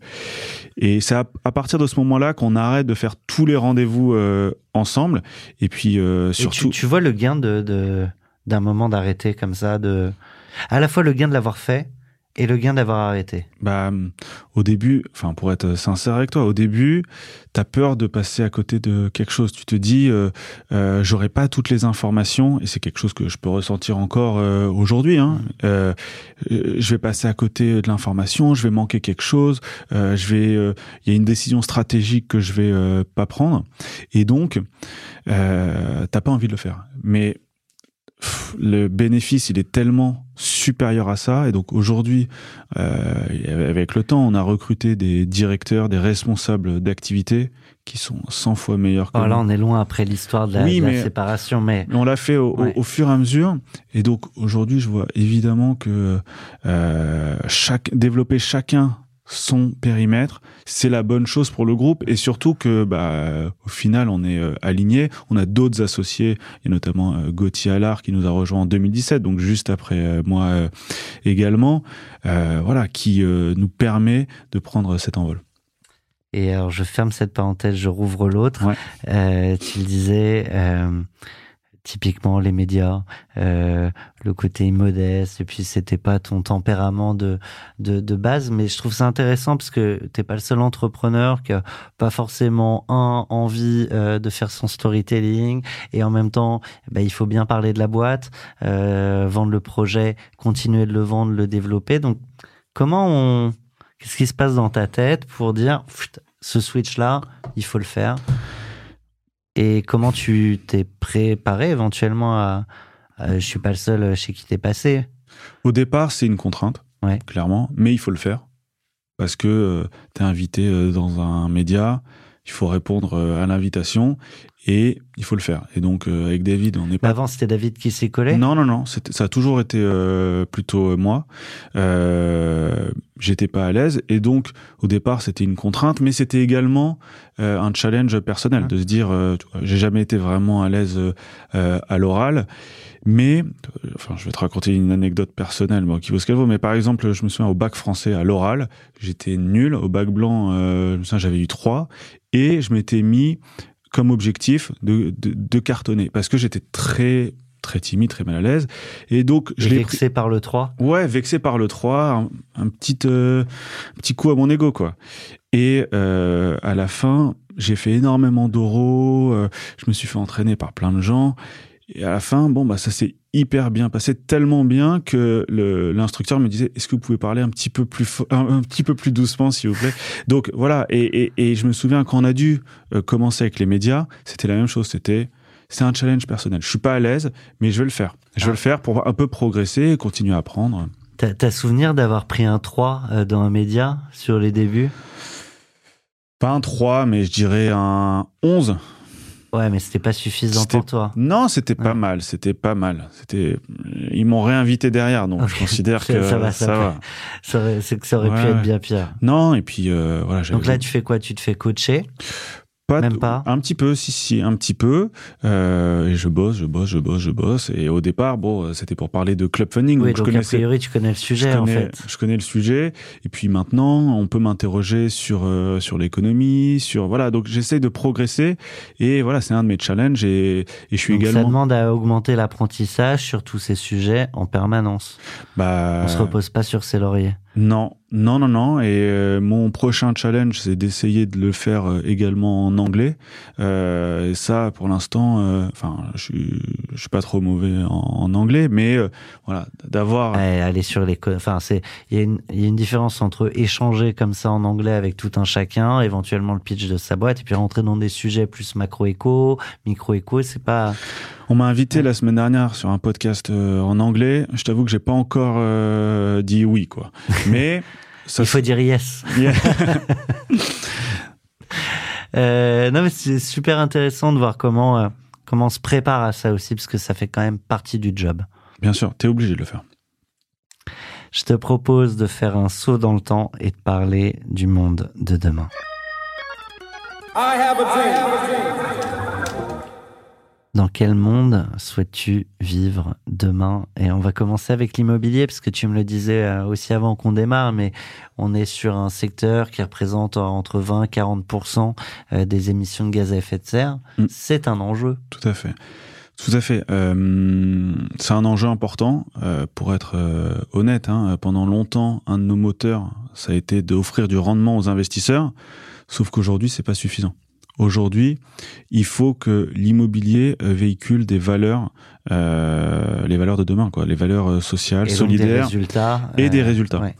Et c'est un gros, gros challenge pour Club Funding parce que quand tu achètes un actif immobilier, tu peux euh, te dire je vais respecter euh, le décret tertiaire. Je parle, enfin, je vais pas être trop Sans technique, rentrer dans le détail Voilà. des. Ouais, mais, mais je vais respecter euh, les contraintes de euh, réduction euh, d'énergie qui sont imposées euh, au niveau européen et qui redescendent ensuite au niveau de la France et euh, sur euh, différentes typologies d'actifs. Euh, mais c'est pas suffisant, c'est ce que tu dis. nous, on fait pas de l'investissement. Alors, Ouais. euh, on, on- on- on va lancer demain des fonds qui investissent dans l'immobilier. Notre métier, c'est de financer des opérateurs Ouais. Immobiliers. Et les opérateurs immobiliers, on leur demande déjà, ça coûte, euh, ça coûte un peu cher, hein, euh, même si la, valeur de ce qu'on leur euh, offre, finalement, c'est pas très cher. On leur demande beaucoup de pièces, on fait beaucoup de suivi, on leur demande de payer des coupons mensuels. Demain, on va leur demander en plus d'avoir un impact eux sur la production de leurs actifs immobiliers. Il faut que les actifs qu'ils rénovent le choix des matériaux. Euh, des choix des, des- sur le, le- le plan de, de travaux, euh, si c'est de la rénovation énergétique, il faut qu'ils nous montrent qu'il y a une amélioration. Et donc, on va leur imposer ça. Et, et, et c'est pas facile, mais on a on n'a pas le choix et c'est vraiment notre ambition euh, 2023. Donc on a mis en place une politique euh, ESG qui est très focus sur le E, hein, Ouais. euh, environnement, euh, pour euh, bah, permettre euh, à nos investisseurs d'investir dans des produits euh, rentables et euh, qui ont du sens et qui véhiculent des valeurs euh, environnementales. T'es euh, entrepreneur dans la tech, au Next 40, dans un monde. On parle aussi d'hypercroissance et il y a des fois cette idée que un monde en hypercroissance ne peut pas euh, soutenir euh, ces enjeux euh, d'une terre finie, d'un monde fini aux ressources finies. Donc ça c'est ma première euh, Hmm. mon premier angle de, de réflexion. L'autre sujet, tu l'as dit tout à l'heure, euh, tu es papa. Euh, on, on sait que les grands entrepreneurs de la tech US ont tendance à, à mettre leurs enfants très loin de leur propre création. Comment tu vas, comment t'envisages ce, ce monde-là avec ces avec des impératifs que tu as en tant qu'entrepreneur, des impératifs que tu as en tant qu'entrepreneur qui veut avoir, euh, enfin qui est conscient qu'il a une responsabilité, qui va avoir un impact à son échelle, et en tant que papa. Ah, Je vais commencer par le plus simple. hein. Euh, en tant que papa, euh, moi, ce que j'ai envie de demain, c'est de transmettre des, mes valeurs. Et je ne vais pas dire qu'elles sont universelles, mais elles peuvent avoir un... Enfin, comment dire sur le comportement de mon fils demain, puisque c'est lui aussi demain qui va devoir euh, faire en sorte de vivre dans un monde meilleur, etc. Et donc, bah, c'est des valeurs de travail, d'humilité, et de faire en sorte de donner un sens à, à- à ce qu'il fait. Et un sens euh, bah, environnemental, euh, tu l'as dit, moi c'est ce que j'essaye de, de faire. Et lui, demain, peut-être aller, aller au-delà. C'est cette idée qu'on veut toujours que ses enfants fassent encore mieux. Fasse mieux, fasse mieux. Et, exactement, exactement.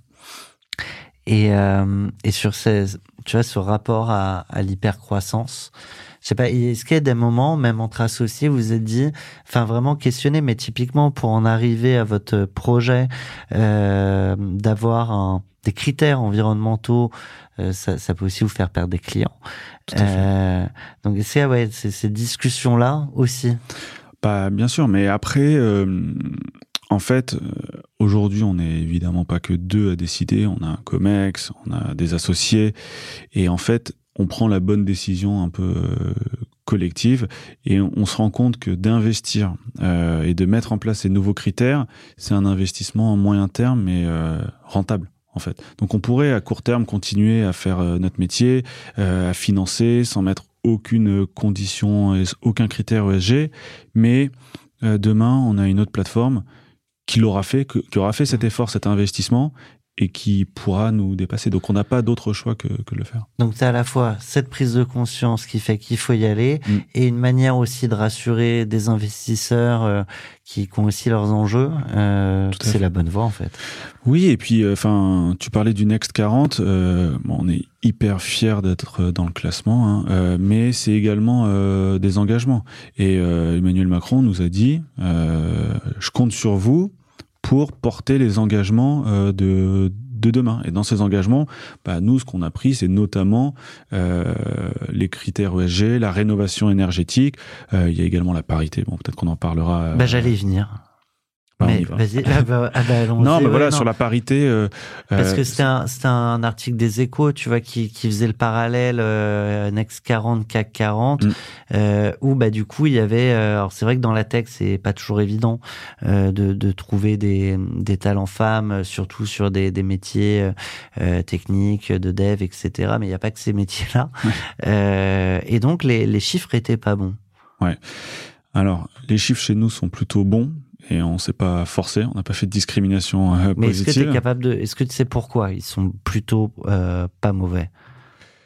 Parce que euh, je pense que on arrive à créer un environnement de travail où euh, les femmes se sentent très à l'aise, on arrive à les mettre euh, en valeur, en responsabilité. Aujourd'hui, notre board, c'est 50% de femmes, nos équipes, c'est 60% de femmes au- aujourd'hui. C'est un, objectif que vous étiez fixé ou en fait qui s'est fait comme ça? Ça s'est fait un peu naturellement. Et on, bah, on en est assez fiers et euh, j'ai envie de te dire on a un peu de chance que ce soit comme ça mais c'est aussi parce que euh, enfin moi je, je sais que je travaille en banque en banque bah t'as quasi en banque d'affaires t'as quasiment euh, pas de pas de femmes. Et donc nous notre environnement de travail fait que euh, par exemple sur les horaires on travaille beaucoup la journée mais nos horaires sont normaux. Euh, donc C'est quoi normaux? Bah, on commence à 9h30, on finit entre, euh, enfin, les équipes entre 18h, 19h. Donc, ça te permet euh, d'avoir une vie avant, euh, Une vie de- après. une vie après. De, le midi, il y a des cours de sport. Enfin, il y a, il y a plein de choses qui sont faites pour euh, permettre aux, aux équipes de, de se sentir vraiment bien. Et euh, c'est un mode de management un petit peu différent de ce que j'ai, ce que j'ai connu. Ah, écoute, on va, on va presque y aller tout de suite. Tu Allez. sais quoi? Allez, vas-y, on y, on, on y va. Je te propose de lancer ta claque. Waouh J'aime bien changer l'ordre, en fait. Ouais. Alors, ma claque, euh, Pas au sens physique? Non, pas au sens physique. Je vais plutôt parler d'une claque euh, professionnelle. Je pourrais te parler de, de claque personnelle, mais ça peut-être off. Euh, non, professionnellement, euh, en fait, euh, donc euh, moi j'ai fait mes études entre 2003 et 2010, où euh, tout le monde voulait faire de la finance, enfin surtout entre 2003 et 2008, Euh, et nos héros nos idoles, c'était les traders, euh, les euh, banquiers d'affaires, et donc on était euh, Tu vraiment parlais du mythe. exactement ouais, du mythe. du mythe de la banque d'affaires. Moi, j'étais plutôt euh, banque d'affaires que, que trading, donc je lisais énormément de, de bouquins sur euh, les Rothschild, euh, la banque Lazare, euh, Goldman Sachs, enfin toutes ces banques euh, qui font rêver, euh, qui ont euh, une histoire euh, euh, centenaire ou, euh, ou plus de ou beaucoup plus longue, et, et, et, et de banquiers qui les ont portés, créés, et c'était aussi des entrepreneurs évidemment. Et donc quand tu fais euh, quand tu fais des études de finance en 2003, euh, évidemment tu veux faire ces métiers. Et tu arrives en banque euh, avec des étoiles plein les yeux. Et là, bah petite claque, mais pas tout de suite. C'est euh, Une- claque ou nette. non, mais en fait, euh, la banque, euh, moi j'ai passé euh, cinq ans euh, en banque. Euh, je faisais des fusions-acquisitions. Euh, donc bon, euh, c'est un métier euh, très, euh, comment dire, on te demande beaucoup, beaucoup d'engagement. On appelle ça un job de disponibilité. Il faut que tu sois toujours disponible pour ton client, H24, euh, pendant les vacances. le intellectuellement génial. extrêmement stimulant. Les, les gens sont brillants. Tu travailles sur des, des sujets hyper complexes. C'est extraordinaire. Et, euh, et dans des bonnes conditions euh, financières euh, également. Euh, et tu apprends euh, plein de choses. Hein. Déjà, tu apprends à travailler énormément, puisque tu es obligé de produire euh, beaucoup, parce que t'as beaucoup de, il y a beaucoup d'opérations. Euh, la deuxième chose, c'est que euh, tes clients te payent très cher. Alors moi, j'étais junior, donc ils me payaient pas directement, mais euh, la banque euh, se rémunérait très bien. En contrepartie, il fallait que euh, T'as un service. voilà le service, fiabilité 100%, Conseil. et tout soit parfait, juste, euh, qu'il n'y ait pas d'erreur. Et donc, en termes d'exigence, c'est une super euh, école. Et la troisième chose, c'est que ça m'a appris, je pense, euh, un peu l'organisation, la gestion des process, parce que euh, une transaction, donc fusion-acquisition, c'est une société qui rachète une autre ou euh, qui en vend une autre. Il faut gérer plein de... Pardon. Non, non, non, mais j'allais dire, juste, je recommande à tous nos éditeurs d'aller faire un tour sur le podcast Cash Out qu'on porte aussi. où On raconte les exits d'entrepreneurs, c'est fabuleux. Euh, mais du coup, une fois que tu as évoqué tous les intérêts, parce qu'on on est quand même dans la rubrique la claque, donc là, les gens se disent, est-ce qu'il a pas compris? Non, c'était un petit laïus pour expliquer tout ce que ça t'a apporté de très positif. Oui, je veux pas. euh, Je veux, je veux, je veux pas être ingrat parce que Ouais. c'était une super expérience et franchement j'en suis hyper fier et tout. En revanche, à un moment, j'ai compris que je m'y retrouvais plus parce que euh, il y avait, les- je pense que les les deux façons de motiver, de nous motiver. Au final, hein, après le prestige, que le prestige ait disparu, après que le mythe ait disparu, etc., les deux leviers pour te permettre euh, d'avancer, de produire, etc., c'est euh, la pression et l'argent. Et euh, je dis pas que l'argent est pas important. hein, je fais un métier euh, d'argent évidemment, mais c'était pas euh, suffisant euh, pour moi. J'avais envie de de plus. Hein, J'avais envie d'être un peu plus commercial, même si c'est pas ma qualité première. Mais voilà, j'avais envie d'insérer cette dimension dans, mon travail. Et alors justement, au- au-delà du fait de se rendre compte, d'avoir la, la désillusion plus ou moins grande que c'est pas ce à quoi tu avais rêvé, il y a un moment clé où tu te dis, mais en fait, euh, c'est clair pour moi, c'est c'est pas là, c'est pas ici, et ce sera évidemment ailleurs. Il y a une petite alerte à un moment, c'était, euh, je me souviens, euh, c'était peut-être un an avant que j'arrête. J'avais une ambition commerciale peut-être trop importante pour la banque et j'avais ramené un dossier, essayé de négocier des termes, etc. Trop ambitieuse pour un junior peut-être. Pour un junior, exactement. Et donc là, pour le coup, j'ai eu une vraie claque. On m'a dit, écoute, euh, t'es pas à ta place, quoi. T'es pas à ta place. Euh, chacun son poste. Euh, ce client est déjà couvert par des banquiers seniors. Sors pas de ton cadre. Exactement. Et je me suis dit, mais c'est c'est pas possible de euh, comment dire étouffer l'esprit entrepreneurial comme ça. Alors peut-être que je l'avais mal fait, peut-être que euh, voilà, mais euh, peut-être que c'était pas assez ambitieux, peut-être que c'était pas la bonne façon. Bon, mais je me suis dit à ce Mais en tout cas, moment-là, la démarche était à saluer. exactement. Enfin, en tout cas, pas étouffé et pas T'as un collaborateur qui cherche à faire entrer des projets. du business. Tu vois ce que je veux dire soit m- mal fait, c'est une chose, et en l'occurrence, on sait pas, et puis on n'a pas tous les Oui, oui, oui. Mais le, le principe de, de vouloir euh, prendre une initiative pour, en, en l'occurrence, euh, générer de la valeur euh, pour ta boîte, faut pas la tuer dans l'œuf. Ah non, c'est sûr. Enfin, une des en tout cas, tu perds des entrepreneurs en, en herbe. Oui, et puis des gens euh, à qui, euh, tu vois, si tu donnes, si tu leur permets de d'exploiter ça, ils vont rester focus sur leur travail, ils vont produire, etc. Mais ils vont s'éclater sur des aspects où ils ont besoin de s'éclater. Et, et, et du coup, euh, bah moi, on m'a fermé cette porte. Et donc j'ai eu cette désillusion. Et après, bah, les leviers euh, dont on a parlé ne marchaient plus pour moi. Et je me suis dit, il faut que je fasse autre chose. Et je me sentais euh, mature pour entreprendre. Euh, J'avais travaillé dans le secteur des cliniques et je me suis dit, je vais lancer un réseau de, de cliniques. J'avais un copain dentiste, on s'est dit, on va faire ça ensemble. etc. Bon, après l'histoire. Après que t'expliquais tout à l'heure. Mm.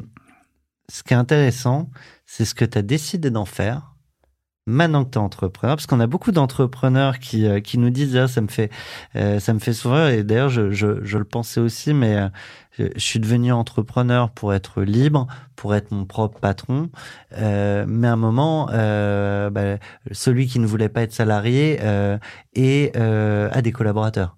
Ouais. Donc, ça veut dire comment tu fais en sorte que euh, des modèles de management qui ne t'ont pas convenu, et il n'y a pas qu'un seul modèle de management, et il n'y a pas que qu'une seule qu'une seule typologie d'attente de la part des collaborateurs. Mais qu'est-ce que tu as fait de tout ça? Bah,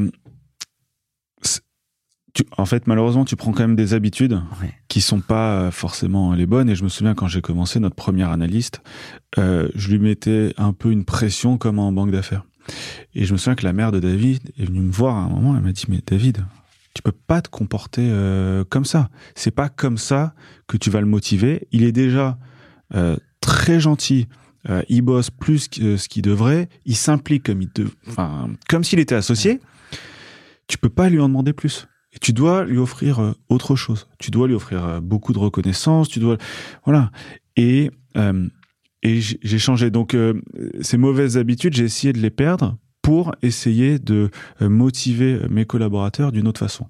Et il y a plein de façons de le faire. Il y a essayer d'être exemplaire, donc beaucoup travailler, essayer d'être humble, essayer de mettre en avant les collaborateurs, leur donner des responsabilités, euh, leur permettre de, s'épanouir, de sortir, de s'amuser. Enfin voilà, il y a plein de choses euh, qu'on qu'on peut faire et et aussi, j'ai envie de dire, une des façons euh, de motiver les collaborateurs, c'est de réussir ensemble.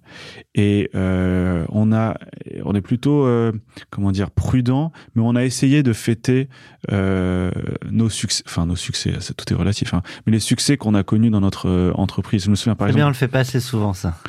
Non, mais je me souviens, le premier million, on a fait un premier projet à un million, donc c'était après le projet à 700 000 dont je t'ai parlé. Le premier projet à un million, je me souviens qu'on a fait une soirée euh, incroyable avec euh, notre équipe. On était 10 à l'époque et tout le monde s'en souvient et c'est devenu dans la légende la meilleure soirée. Bon, je crois qu'il y a des bonnes soirées en ce moment aussi euh, ces derniers temps. C'est toujours les légendes comme ça. Il faut que ça reste gravé comme ça. On fera jamais, jamais, on fera pas Woodstock par exemple. Ah oui, c'est sûr. J'ai pas connu, j'étais pas né. Enfin, je crois pas. Non, non, non, je pense pas.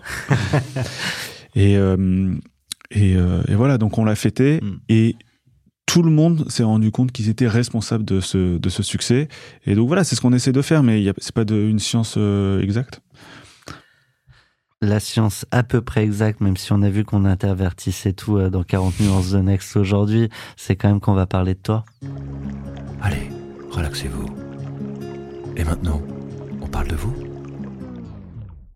euh, Tu l'as dit tout à l'heure, euh, t'étais pas destiné à être entrepreneur, des parents fonctionnaires. Euh, tu parlais même d'un besoin, euh, je crois, de sécurité. Mm. on en parlait en off, ça. Ouais, tout à fait. Ouais. Et euh, je serais curieux d'avoir ton ton histoire qu'on refait toujours après coup, euh, mais de ce gamin qui à un moment. Oui, donc donc mon père fonctionnaire, donc je pense que euh, je suis né un peu avec ce besoin de sécurité dont je te, dont je te parlais.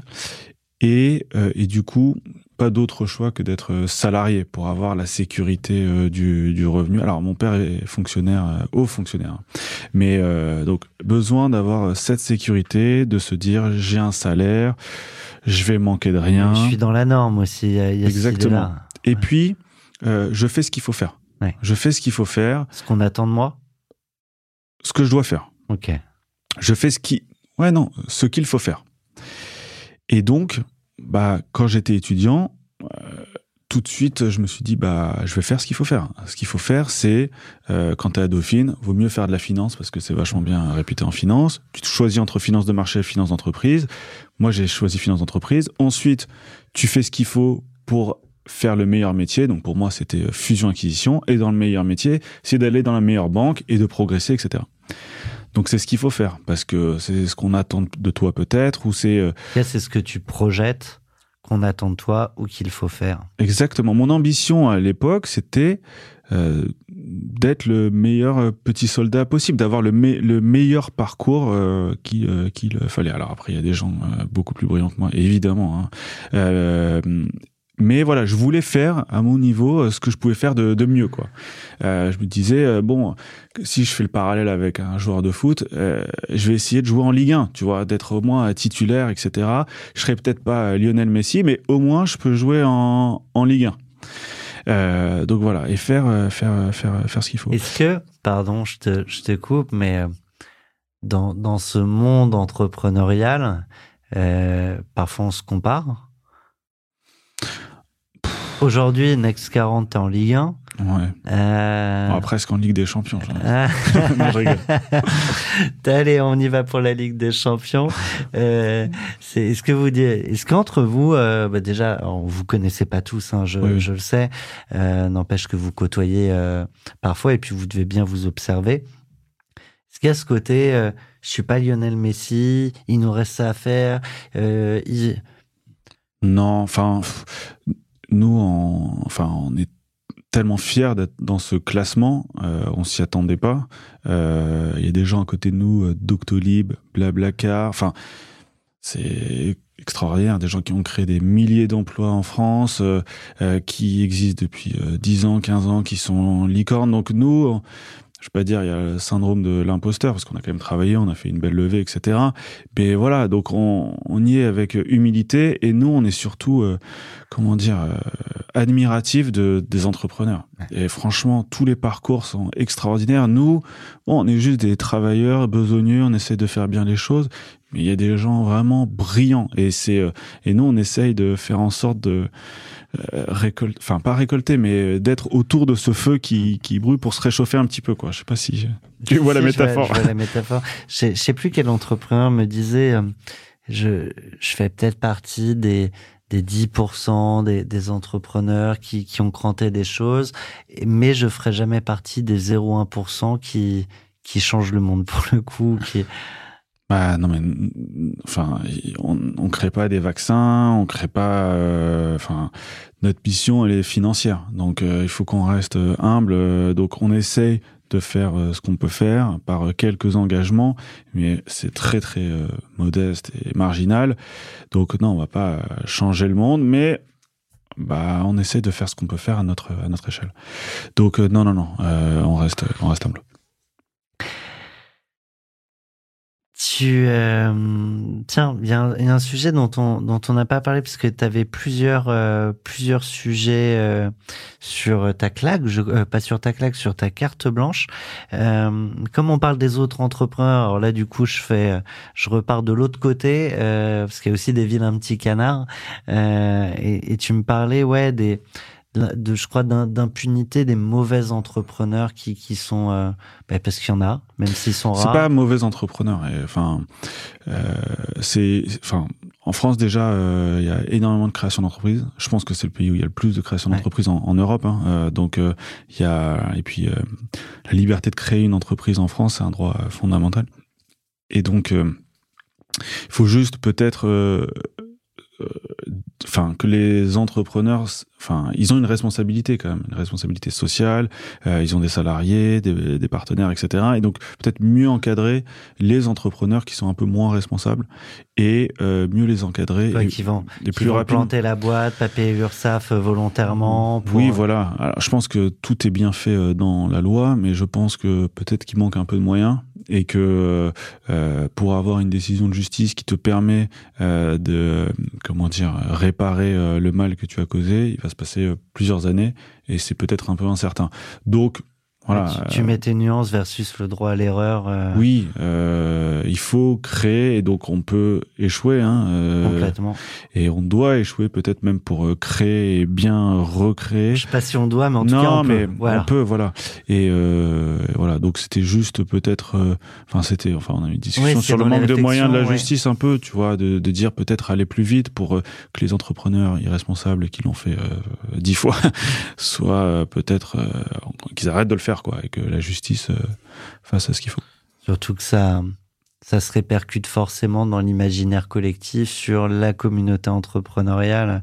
Même si aujourd'hui, quand même, on parle beaucoup plus des entrepreneurs, je crois qu'il y a l'intention entrepreneuriale, elle est à plus de 54%. Ouais, ouais. Je sais, enfin, c'est, c'est assez dingue.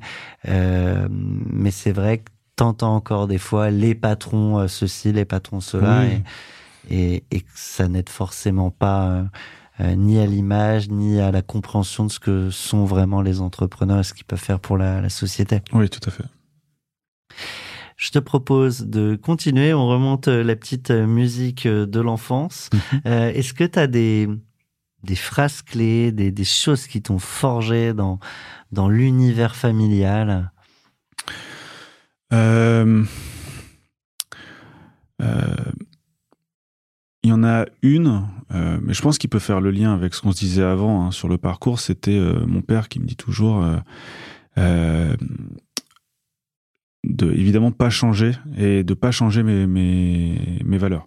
Et, c'est aussi peut-être pour ça que j'ai quitté la banque parce que à un moment, même si je faisais ce qu'il fallait faire, j'allais trop loin de, mes valeurs personnelles et et du coup, c'est peut-être à ce moment-là que je me suis dit, au lieu de faire ce qui est bien, je vais faire ce qui est bien pour moi. Et donc, je vais commencer à m'écouter. Et j'ai eu ce, un peu ce, cette prise de conscience, pardon, euh, tardivement. Et parfois, c'est l'apprentissage d'une vie. Hein. Oui. Et, et, et, et, moi, chaque fois qu'on a, enfin, en tout cas au début, à chaque fois qu'on avait un nouveau stagiaire, etc., je, je leur dis, écoutez-vous, faites ce que vous avez envie de faire, faites ce qui est bien pour vous. Faites pas ce qui est bien. Par, euh, par exemple, hier, j'ai un de mes stagiaires qui me dit, euh, David, j'ai une offre d'apprentissage, euh, d'alternance, pardon, chez vous, mais également euh, dans une grande banque française. Qu'est-ce que tu me conseilles? Donc, euh, moi, je lui dis, écoute en France, c'est vrai que c'est bien d'avoir des beaux noms sur son CV. Euh, Club Funding, c'est pas encore BNP. Donc, je peux pas te dire de, de, ne pas le faire. Parce que moi, si j'avais ton âge, je pense que, comme j'étais prudent, je voulais avoir le CV. Plus... des noms. Euh... Exactement. Mais Alors lui... que maintenant, ton CV que t'es entrepreneur, bah, ça fait longtemps que j'ai pas mis à jour. Voilà. Mais, mais et, et je lui ai dit, donc voilà objectivement ce que moi j'aurais fait. En revanche, je peux pas te dire euh, de ne pas t'écouter. Et donc, tu sais, ça fait six mois que tu es chez Club Funding, euh, tu sais ce qui se passe au quotidien, ce que tu apprends, euh, l'ambition qu'on a euh, de, de, faire des grandes choses. Donc, notamment, lui travaille dans la société de gestion et donc il participe à la création des fonds, à la recherche d'investisseurs institutionnels. Donc, c'est hyper mmh. intéressant. Enfin, c'est c'est extraordinaire je lui dis, tu, tu, sais ce que tu peux faire chez, chez Club Funding concrètement, ce que ça va t'apporter, et tu sais ce que BNP ou une autre banque va t'apporter. Donc, il y a que toi qui, donc écoute-toi. Et ce matin, il m'a dit qu'il il restait chez Club Funding. Donc, je suis... Il y, a, y a cette idée, euh, tu as un nom d'un côté et tu as des responsabilités de la latitude de l'autre dans des plus petites euh, structures. Oui, bien sûr. Non, mais dans la société de gestion, il y a une dizaine de personnes. Donc évidemment, ce qu'on lui demande, c'est un niveau euh, déjà euh, pas stagiaire, mais plus euh, junior. Euh, il a plus de responsabilités, donc il apprend énormément, donc il s'éclate. Alors après, euh, c'est un peu plus de stress, mais il progresse vachement. Mmh. Et, et, donc c'est son choix personnel, je le respecte. Tu, tu te crées un réseau qui te servira aussi demain. Aussi, peut-être. Et mais s'il avait choisi l'autre banque, j'aurais trouvé, j'aurais trouvé que c'était également le, le bon choix. Tu connais, je présume, la personne qui va nous poser euh, cette question qui t'est également adressée. Vous avez un message. Salut David, je profite de ce podcast euh, pour euh, te remercier pour ton engagement, pour ta morale, ton humanité, toutes les valeurs que tu défends au quotidien. C'est vraiment agréable de construire Club Funding avec un associé qui a ses fondamentaux euh, aussi solides. Donc euh, bah, en tout cas, merci pour ça. Euh, la question maintenant, euh, je voulais te poser, c'est également un petit clin d'œil à Emily Cohen qui anime le podcast Paper Club. Euh, je voulais te demander quel est le projet dans lequel nous avons investi dont tu es le plus fier. Voilà. Bah, je t'embrasse. Donc j'ai a... gardé dans la partie perso pour euh, tout ce ouais, qui disait toi. Non, mais c'est euh, évidemment perso parce que avec David, on se connaît depuis, euh, je pense, quasiment 20 ans. Euh, on est associé depuis quasiment dix ans. Alors, la semaine dernière, il m'a dit, euh, il est à l'anniversaire de mon fils, il m'a dit bon, j'ai parlé à ton père, ce serait sympa qu'on se fasse un dîner avec tes parents, mes parents. Je fais bah, au bout de dix ans de relation, il serait peut-être temps qu'on qu passe le pas. Non, non, mais on est très proches, euh, on est extrêmement proches. J'étais témoin à son mariage, donc voilà, on est, on a une relation euh, presque fraternelle. Fraternelle, ce que j'allais dire. Fraternelle, et on se fait confiance, et euh, on, on peut parfois ne pas être d'accord, mais c'est d'abord l'intérêt de bien ouais. sûr. Et c'est d'abord l'intérêt de la société avant tout, nos intérêts personnels passent après. Euh, il y a beaucoup de projets euh, pour lesquels je suis très fier. On en a parlé, hein, le premier projet à 700 000, ouais. le projet à 1 million, euh, le projet de la Croix-Rouge. À 2 millions. À 2... non, mais... projet Croix-Rouge, ouais. Non, mais je, je, me souviens par exemple, un, c'est un des projets, je suis extrêmement fier de, beaucoup de projets qu'on a fait, mais je me souviens, je crois, fin 2017 ou fin 2018, on avait déjà une équipe, je pense, de 15 personnes chez Club Funding.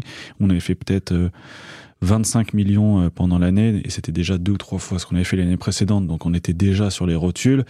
Et je pense le 5 ou 10 décembre, deux opérateurs viennent nous voir pour lever, euh, je crois, 6 millions d'euros euh, pour et, avec décaissement des fonds pour fin d'année. Donc mission impossible évidemment, compte tenu euh, des volumes qu'on avait fait auparavant. C'était faire un tiers de l'année en même pas un mois. Et sur une, une base d'investisseurs qui est, qui est la même. Qui est qui a progressé par rapport à l'année précédente, ouais. mais qui est quand même. Euh... Non, mais sur l'année, je parle. Oui, oui. Exactement. Donc il y avait il y avait un challenge, et donc là le challenge il était euh, sur tous les segments de euh, être sûr que c'est bo des bonnes opportunités, euh, structurer l'opération, aller chercher les fonds et surtout les virer pour que les opérateurs puissent signer avant le 31-12. La fin d'année c'est un donc mission impossible.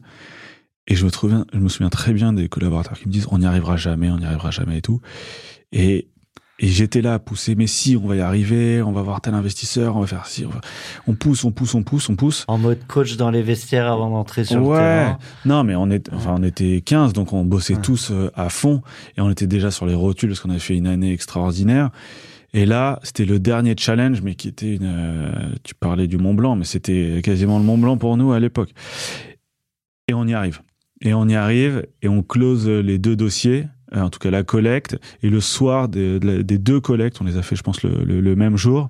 On avait notre soirée de fin d'année, donc là, explosion. Enfin bon, c'était extraordinaire et donc euh, j'en suis fier, mais c'est une de, de, nos belles réussites. Je reste sur l'autre sujet qui, qui m'intéresse dans, dans, la relation, parce que du coup, vous étiez amis avec David euh, avant de, de, vous lancer dans On était plus copains, on était plus copains okay. de fac, on n'était pas encore amis.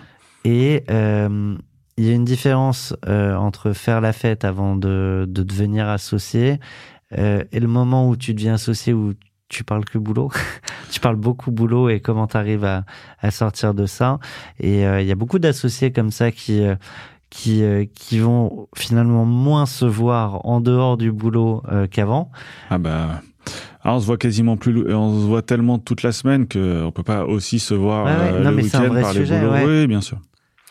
Mais euh, on est là au moment important l'un pour l'autre. Hein. Et Pardon, excuse-moi. Non, non, mais du coup, euh, ça amène à souvent euh, ces liens se redéveloppent en dehors du travail après un exit. Est-ce que ce sujet de l'exit, j'ai fait une longue digression pour non. en arriver là, c'est des sujets euh, dont vous parlez, que vous projetez, est-ce que vous êtes déjà été approché? Bah, On a fait rentrer des fonds de private equity, donc la question va se poser, je pense, à un moment. On n'a jamais, on s'est jamais dit qu'on va créer l'entreprise pour la revendre il y a pas mal de, d'entrepreneurs que, que, je respecte, hein, mais qui veulent impérativement lever beaucoup d'argent, euh, faire beaucoup de chiffre d'affaires, etc. Nous, on a toujours été dans un modèle où euh, ce qu'on fait, c'est, euh, c'est rentable, ce qu'on fait, c'est, durable.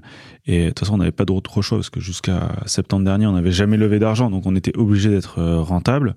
Euh, et et du coup, on s'est jamais posé la question de, de sortir ce qu'on voulait faire initialement. Mais pour rebondir également à la question de, de, de Ludo tout à l'heure, c'était euh, créer une boîte euh, où on pourrait euh, bien gagner notre vie, nous épanouir euh, personnellement.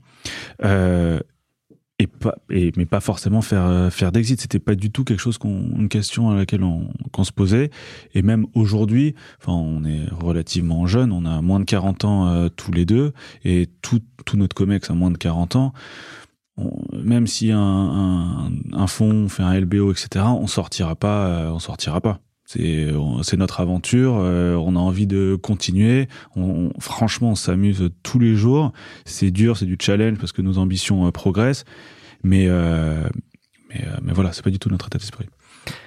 Est-ce que malgré tout il y a un truc qui te fera arrêter? Bah si je suis plus stimulé je pense. Euh, moi, je m'occupe aujourd'hui beaucoup euh, euh, de la société de gestion, des fonds d'investissement. Et c'est vrai que, donc, au départ, je, m'occupais beaucoup de la plateforme Club Funding, hein, euh, notamment la partie analyse, process, gestion des flux. Euh, là, je m'occupe de la partie fonds d'investissement, création de fonds d'investissement. Et c'est vrai que c'est génial parce que du coup, c'est un métier que je connaissais pas du tout. Et donc, j'apprends énormément. Et ça, ça peut faire, enfin, ça peut être un peu bateau ce que je dis, mais j'ai besoin d'apprendre, quoi. J'ai besoin de progresser. Et c'est vrai que d'avoir des nouveaux challenges comme ça, c'est quand même assez. C'est une soif commune à, à beaucoup d'entrepreneurs. Ouais. Justement. S'inspirer. Respirer. Je crois qu'on est en train de péter les scores de, de timing, mais, ah ouais. mais, c'est, mais on est bien. Ouais, très bien. Mais, mais du coup, peut-être un, un peu plus rapidement, mais j'avais quand même envie d'en parler parce que tu l'as dit, besoin euh, de continuellement continuer d'apprendre euh, pour monter en gamme sur beaucoup de nouveaux sujets. Euh, comment tu t'inspires? Première question. Par les autres entrepreneurs. Franchement, par les autres entrepreneurs, mais également par les gens. T'es euh, dans des clubs? Non, je suis pas vraiment dans des clubs, mais on a beaucoup d'amis ou d'associés qui sont entrepreneurs. On finance tous les jours des nouveaux euh, opérateurs immobiliers qui sont eux des entre tous des entrepreneurs. C'est, enfin, je suis admiratif des opérateurs euh, qu'on finance qui prennent bah, des risques euh, importants hein, et qui portent leurs projets, qui vont donc euh, c'est eux qui m'inspirent. Euh, et c'est vraiment eux que je regarde. Après, euh, il y a beaucoup de gens euh, qui font des choses par ailleurs, qui véhiculent des valeurs euh, euh, qui m'inspirent aussi. Donc voilà, c'est euh, le monde professionnel et un petit peu le monde personnel, j'ai envie de dire. Des lectures à conseiller? Euh, je lis pas beaucoup. Hein. Cette, dernière, cette année, j'ai pas beaucoup lu malheureusement parce que je euh, je dors pas beaucoup et j'ai pas pris beaucoup de vacances. Je... pas, pas de. J'adore lire, mais Non, malheureusement, je j'ai peux- pas.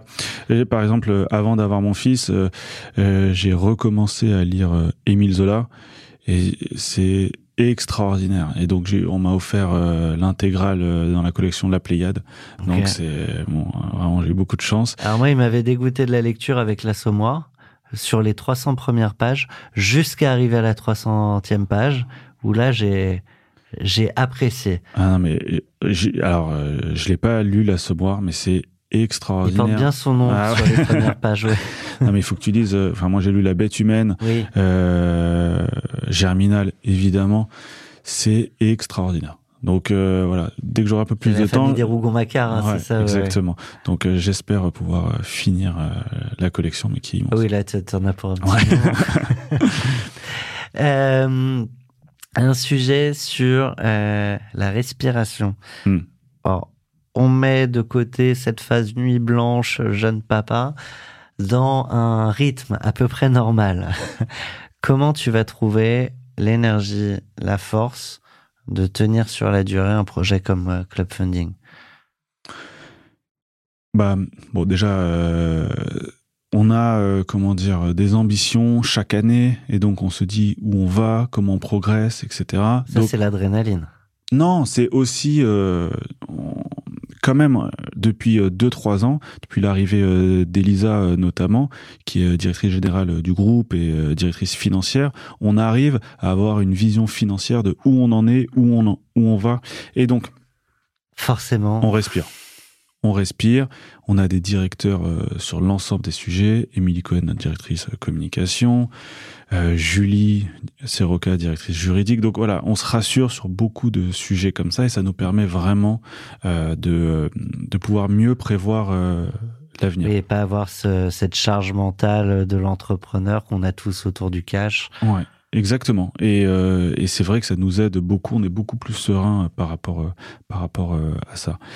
Euh, donc Comment on continue à avancer bah c'est euh, c'est comme ça. Après évidemment, on fait tous on, beaucoup de sport euh, chez chez Club Funning. Euh, Mon associé court beaucoup, moi aussi je cours euh, je cours pas mal.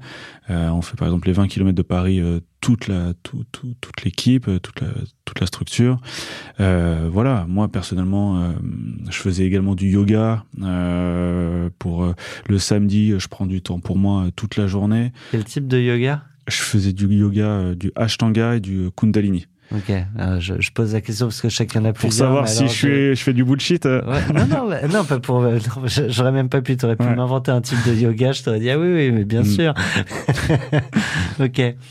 Non, non, c'est curiosité yoga un peu pour- et pour un peu sur la, ouais. et un peu sur la respiration euh, aussi. Bon, malheureusement, ça fait longtemps que j'en ai pas pas fait, mais ça aide évidemment. Ton prochain défi perso? Euh, bah, continuer à construire ma famille, hein, c'est évidemment euh, mon sujet. C'est le euh, plus grand défi, ouais. Ouais, j'ai beaucoup de chance. J'ai eu un petit garçon. J'ai énormément de chance de d'avoir pu construire euh, cette petite famille avec ma femme, euh, qui est extraordinaire. Euh, donc, euh, donc voilà, ça fait partie de. Enfin, c'est euh, ma priorité. Est-ce que pour un gros bosseur, tu l'as dit, hein, le, le travail c'est un vrai sujet, ça a toujours été un sujet.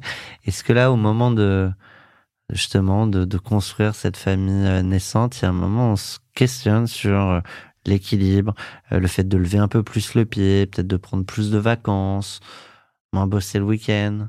Alors c'est peut-être moins le On cas. bosse pas le week-end. Ouais. Chez Club Fanning, on bosse pas le week-end. Jamais on- Non, bah là par exemple, j'ai un peu bossé dimanche, non, mais parce pardon, pas, pas en ce moment, mais sur les débuts. Parce que souvent au début... où Non, franchement, et ça c'était ça, ça. c'est beaucoup David. Ouais. David, lui, était trader. Et quand tu fais du trading, tu commences tôt, mais tu finis tôt. Et t'as tes week-ends. Et surtout, quand tu sors du travail, tu penses plus au travail. Et moi, c'était un peu différent. Mais il nous a imposé euh, ça. Et ça nous a permis de vraiment vivre, quoi. Et de profiter de notre. euh, Ça crée une culture d'entreprise, ça. Ce genre de, Ouais, c'est sûr. de routine euh, ou de principe. Exactement. Et après, à côté de ça, il y a euh, l'exigence qu'on demande à nos collaborateurs, le rythme qu'on impose. Par exemple, on fait des comités. euh, euh, au départ, c'était une fois par semaine. Après, deux fois par semaine, on en a tous les jours des comités. Mais on crée une, une routine pour permettre de grossir, de se développer, d'aller chercher des économies d'échelle. Je te propose, euh, on va rester sur ce mot Hmm. économie pour une transition presque parfaite. Et euh, on, on file euh, sur l'Elysée.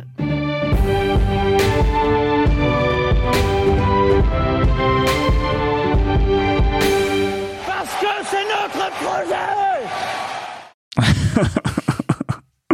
ou Matignon, ou Ouais. Beauvau, ou Bercy, tu choisis euh, ce que tu veux et tu changes notre pays. Ouais, alors euh, moi j'ai envie de créer un nouveau ministère, si tu n'y vois pas oui, d'inconvénient. oui, mais ça c'est la créativité entrepreneuriale. Non, c'est un ministère qui est un peu à, cheval entre euh, budget, finance et euh, communication. Euh, bon, je vais te raconter une petite anecdote personnelle. Donc, j'ai eu, je, je l'ai beaucoup dit, mais je suis papa depuis un an et j'ai eu un fils qui est arrivé prématurément, euh, même très prématurément, avec trois mois d'avance. Donc, il a eu un parcours. euh, bon, là, tout va bien. Il a fêté ses un an. Il est extraordinaire. Euh, et Non, mais c'est une petite phase de stress euh, pendant les, les premières semaines, mois. euh, trois mois à ouais. l'hôpital, donc euh, dans des services euh, aux noms qui font peur, réanimation, soins intensifs, et après néonat. Et, donc on a eu la chance, on était dans un hôpital à Créteil, où l'accompagnement était extraordinaire. Extraordinaire.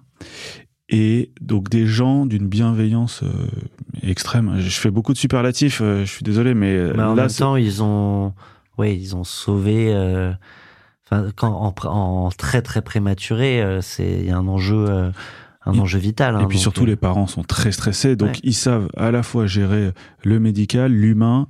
Ouais. Euh, donc bon, il y a un accompagnement, euh, je dirais parfait quoi. Et c'est des personnes qui sont vraiment détachées euh, de, la finance, de, l'argent. Euh, ça n'intègre évidemment pas euh, leur prise de décision. Et quand on a eu la chance de sortir de l'hôpital au mois d'août dernier, j'ai rien payé. Donc ça peut te sembler normal, mais c'est quand même trois mois d'hospitalisation pris en charge intégralement avec un service vraiment exceptionnel des gens. Enfin, c'est évidemment tous les jours. la chambre, 20 les équipes, mais- les, les, tous les outils. mais- et puis, enfin, c'est du détail, mais euh, les, euh, les équipements, euh, les couches, euh, les cotons, les machins, ils prenaient zéro risque. C'est-à-dire que euh, ils jetaient dès que dès qu'il y avait un risque. Donc, ils te donnent, ils te donnent, mais que ce soit humainement ou euh, physiquement ou même matériellement, matériellement, ouais. énormément. Et en retour, tu n'as rien à donner, ni à payer. À part ta reconnaissance euh, éternelle et un petit déj euh, que qu'on tu entend apportes. là. Ouais, tout à fait, ouais. Et un petit déj que tu apportes ou voilà des choses que tu peux apporter pour euh, les, les soutenir. Et en fait, souvent, tu sais, on critique un peu la France. On n'est jamais content, évidemment. Enfin bon. Et en fait, j'ai envie de dire, un, un séjour en hospitalisation comme ça, c'est, j'imagine, 300 000, 400 000, 500 000 euros le coût. Et donc, moi, si j'étais ministre de l'économie, du budget et de la communication, euh, j'essaierais de euh, valoriser notre modèle social. Alors, c'est un peu fait par Gabriel Attal. hein. Il y Donc, a- voici la facture. Pour info, c'est offert. Exactement. Exactement. C'est la maison qui régale. C'est la maison qui régale. Et, et, et pour qu'on ait un peu de gratitude pour notre modèle, euh, notre modèle euh, social, parce qu'on se rend pas compte à quel point on a de la chance. Moi, par exemple, j'ai une sœur qui vit à New York, qui a eu un, petit garçon également euh, il y a deux ans. Elle n'a pu rester que une nuit à l'hôpital, le jour de l'accouchement, parce que, enfin, je sais pas si c'est pour ça, mais, mais c'était 10 000 dollars. Et elle a dû payer rubis sur longue. Euh, et on se rend, et on se rend pas compte de la chance qu'on a. Et donc, moi, si j'étais ministre de Finances, Économie et Communication, je sais, il faudrait trouver un nom à ce ministère. Euh, eh ben, je, je ferai des démarches comme des factures comme ça euh, et, et, plus de, de, pédagogie pour valoriser notre notre modèle social. Voilà, bon, c'était un petit peu ma. eh bah ouais, eh bah, c'est c'est c'est ça demande pas énormément d'investissement. Non. Donc ça Faut juste créer un nouveau ministère, mais. Euh... Ouais, tu rajoutes euh, une des une, des dénominations euh, à, à, Bercy. Je peux être secrétaire général, euh, secrétaire, secrétaire d'État. Ouais. Ok. Oui, c'est pas qu'une question de, de, de titre ronflant. Non, non, non, non, non. Ça, le sujet, c'est. Oui, valoriser le modèle social français et que ce soit. Enfin, on a parlé de la santé, mais l'éducation aussi. On se rend pas compte, mais ma sœur qui doit inscrire son petit en maternelle à New York, 50 000 dollars par an. T'imagines inscrire tes enfants à la crèche en France 50 000, 50 000 euros. On se rend pas compte de la chance qu'on a. Vraiment. C'est plus qu'une grande école. bah ouais. C'est un parcours entier grande école euh, en France. Et ça commence de 3 ans jusqu'à jusqu'à la fin de tes études euh, aux US. Donc euh, donc voilà. C'est pour ça qu'ils se mettent au basket pour des bourses. Exactement, ouais. On serait peut-être meilleur au sport. Ouais, ça c'est ça c'est pas faux. On est presque champion, on est vice-champion du monde, je te rappelle quand même en foot. Oui, oui. Non, mais là, je, on est en plein Roland Garros. Oui. Ah oui, non, mais ça, on n'en parlera pas parce que. Non, non. C'est cata, là. Écoute, on va se réchauffer le cœur avec ton choix Sista. Ah.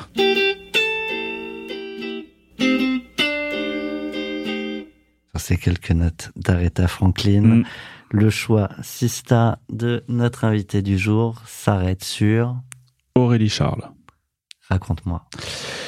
Alors, donc on parle beaucoup d'entrepreneuriat. Euh, il y a beaucoup de femmes euh, qui créent des entreprises, euh, des gros success stories. moi, j'ai voulu parler d'Aurélie, qui est une des collaboratrices chez, chez Club Funding, qui a fait un choix intrapreneurial chez nous.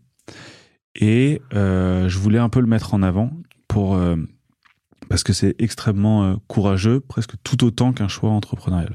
Donc Aurélie nous a rejoint, je pense qu'il y a trois ans. Euh, elle travaillait dans une étude notariale, elle fait des études euh, de droit, immobilier. Et en arrivant chez Club Funding, après quelques mois, elle a décidé de rejoindre l'aventure de la société de gestion et de se remettre en question complètement et d'aller sur d'autres sujets qui ne sont plus des sujets immobiliers, acquisition, euh, négociation de beaux commerciaux, mais d'aller sur des sujets complètement différents qui sont réglementaires, donc création de sociétés de gestion, création de fonds d'investissement et conformité, euh, qui sont euh, par exemple s'assurer que la société de gestion respecte bien les, les intérêts des investisseurs, etc., etc. Et c'est un vrai choix entre intrapreneuriale parce que euh, elle a plus de 30 ans, donc elle, elle avait déjà sa zone de confort. Exactement, elle est sortie de sa zone de confort et, et surtout euh, dans une société qui est très récente chez nous. Quoi. La société de gestion, elle a trois ans, il y a tout à construire, donc il y a également une place à, à prendre. Euh, mais euh, il faut se remettre en question, il faut avoir beaucoup d'humilité, elle a beaucoup d'humilité, il faut beaucoup travailler, et elle le fait. Et voilà, je voulais la, la récompenser, enfin pas la récompenser, mais la féliciter pour euh, ce choix que je trouve très courageux, et, euh, et j'espère qu'elle en est satisfaite. Alors déjà merci pour elle. Euh, en plus ça, ça, prouve ce que vous disiez, ce que tu disais tout à l'heure sur euh, la vision de la parité, de la mixité et de la place des femmes chez Club Funding. Malgré tout, tu voulais t'offrir une publicité supplémentaire d'une heure. non, mais tu, euh, j'avais pas précisé, mais on, va donner la parole à ton choix mhm.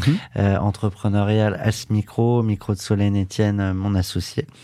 Euh, et du coup, je vais demander quand même de faire un autre choix d'une entrepreneur que t'aimerais. Écoutez, alors je pense par exemple à une femme, une qui nous a accompagnés au début euh, chez Club Funding. Euh, elle crée du contenu éditorial. Elle s'appelle Agathe Giros Cordel. Euh, c'est une entrepreneur exceptionnelle, je trouve. Elle arrive à fédérer une équipe, à s'entourer euh, vraiment des meilleurs, que ce soit des investisseurs, des conseils. Et, euh, et donc, je pense que ça peut être une bonne, un bon exemple de réussite entrepreneuriale. En plus, on aura plein de choses à se dire. Ah, ça, c'est certain. questions, trop bien. Euh, eh ben, écoute, je te propose de lui poser une question. Tu vois qu'on va enregistrer, on va encapsuler te faire entrer dans les dans le cloud pour repasser par tous les fils et ça arrivera dans le casque que tu portes à l'instant, à ses oreilles. Alors, Agathe, tu es euh, une des premières entrepreneuses, je ne sais pas si on peut le dire, entrepreneur, entrepreneuse, il y a les deux qui disent, bon, euh, que j'ai rencontré et qui m'est vraiment euh, inspiré. tu as une place, je pense, importante dans ce Sista et cet environnement. Est-ce que tu penses que euh, être une femme maintenant, c'est pas trop facile pour euh, avoir des soutiens euh, des partenaires? Oh, la question qui va faire jaser.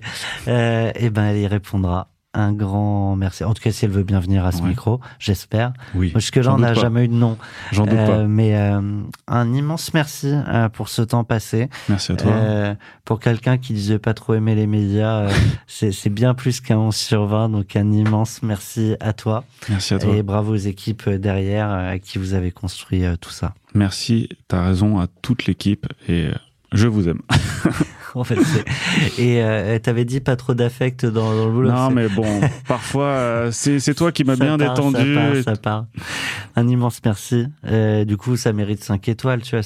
ah bah ça c'est certain. on a bouclé la boucle. Bien sûr. Merci. 40 nuances de Next. The Next 40, comme vous ne l'avez jamais entendu, animé par Olivier Mathieu et Thomas Benzazon.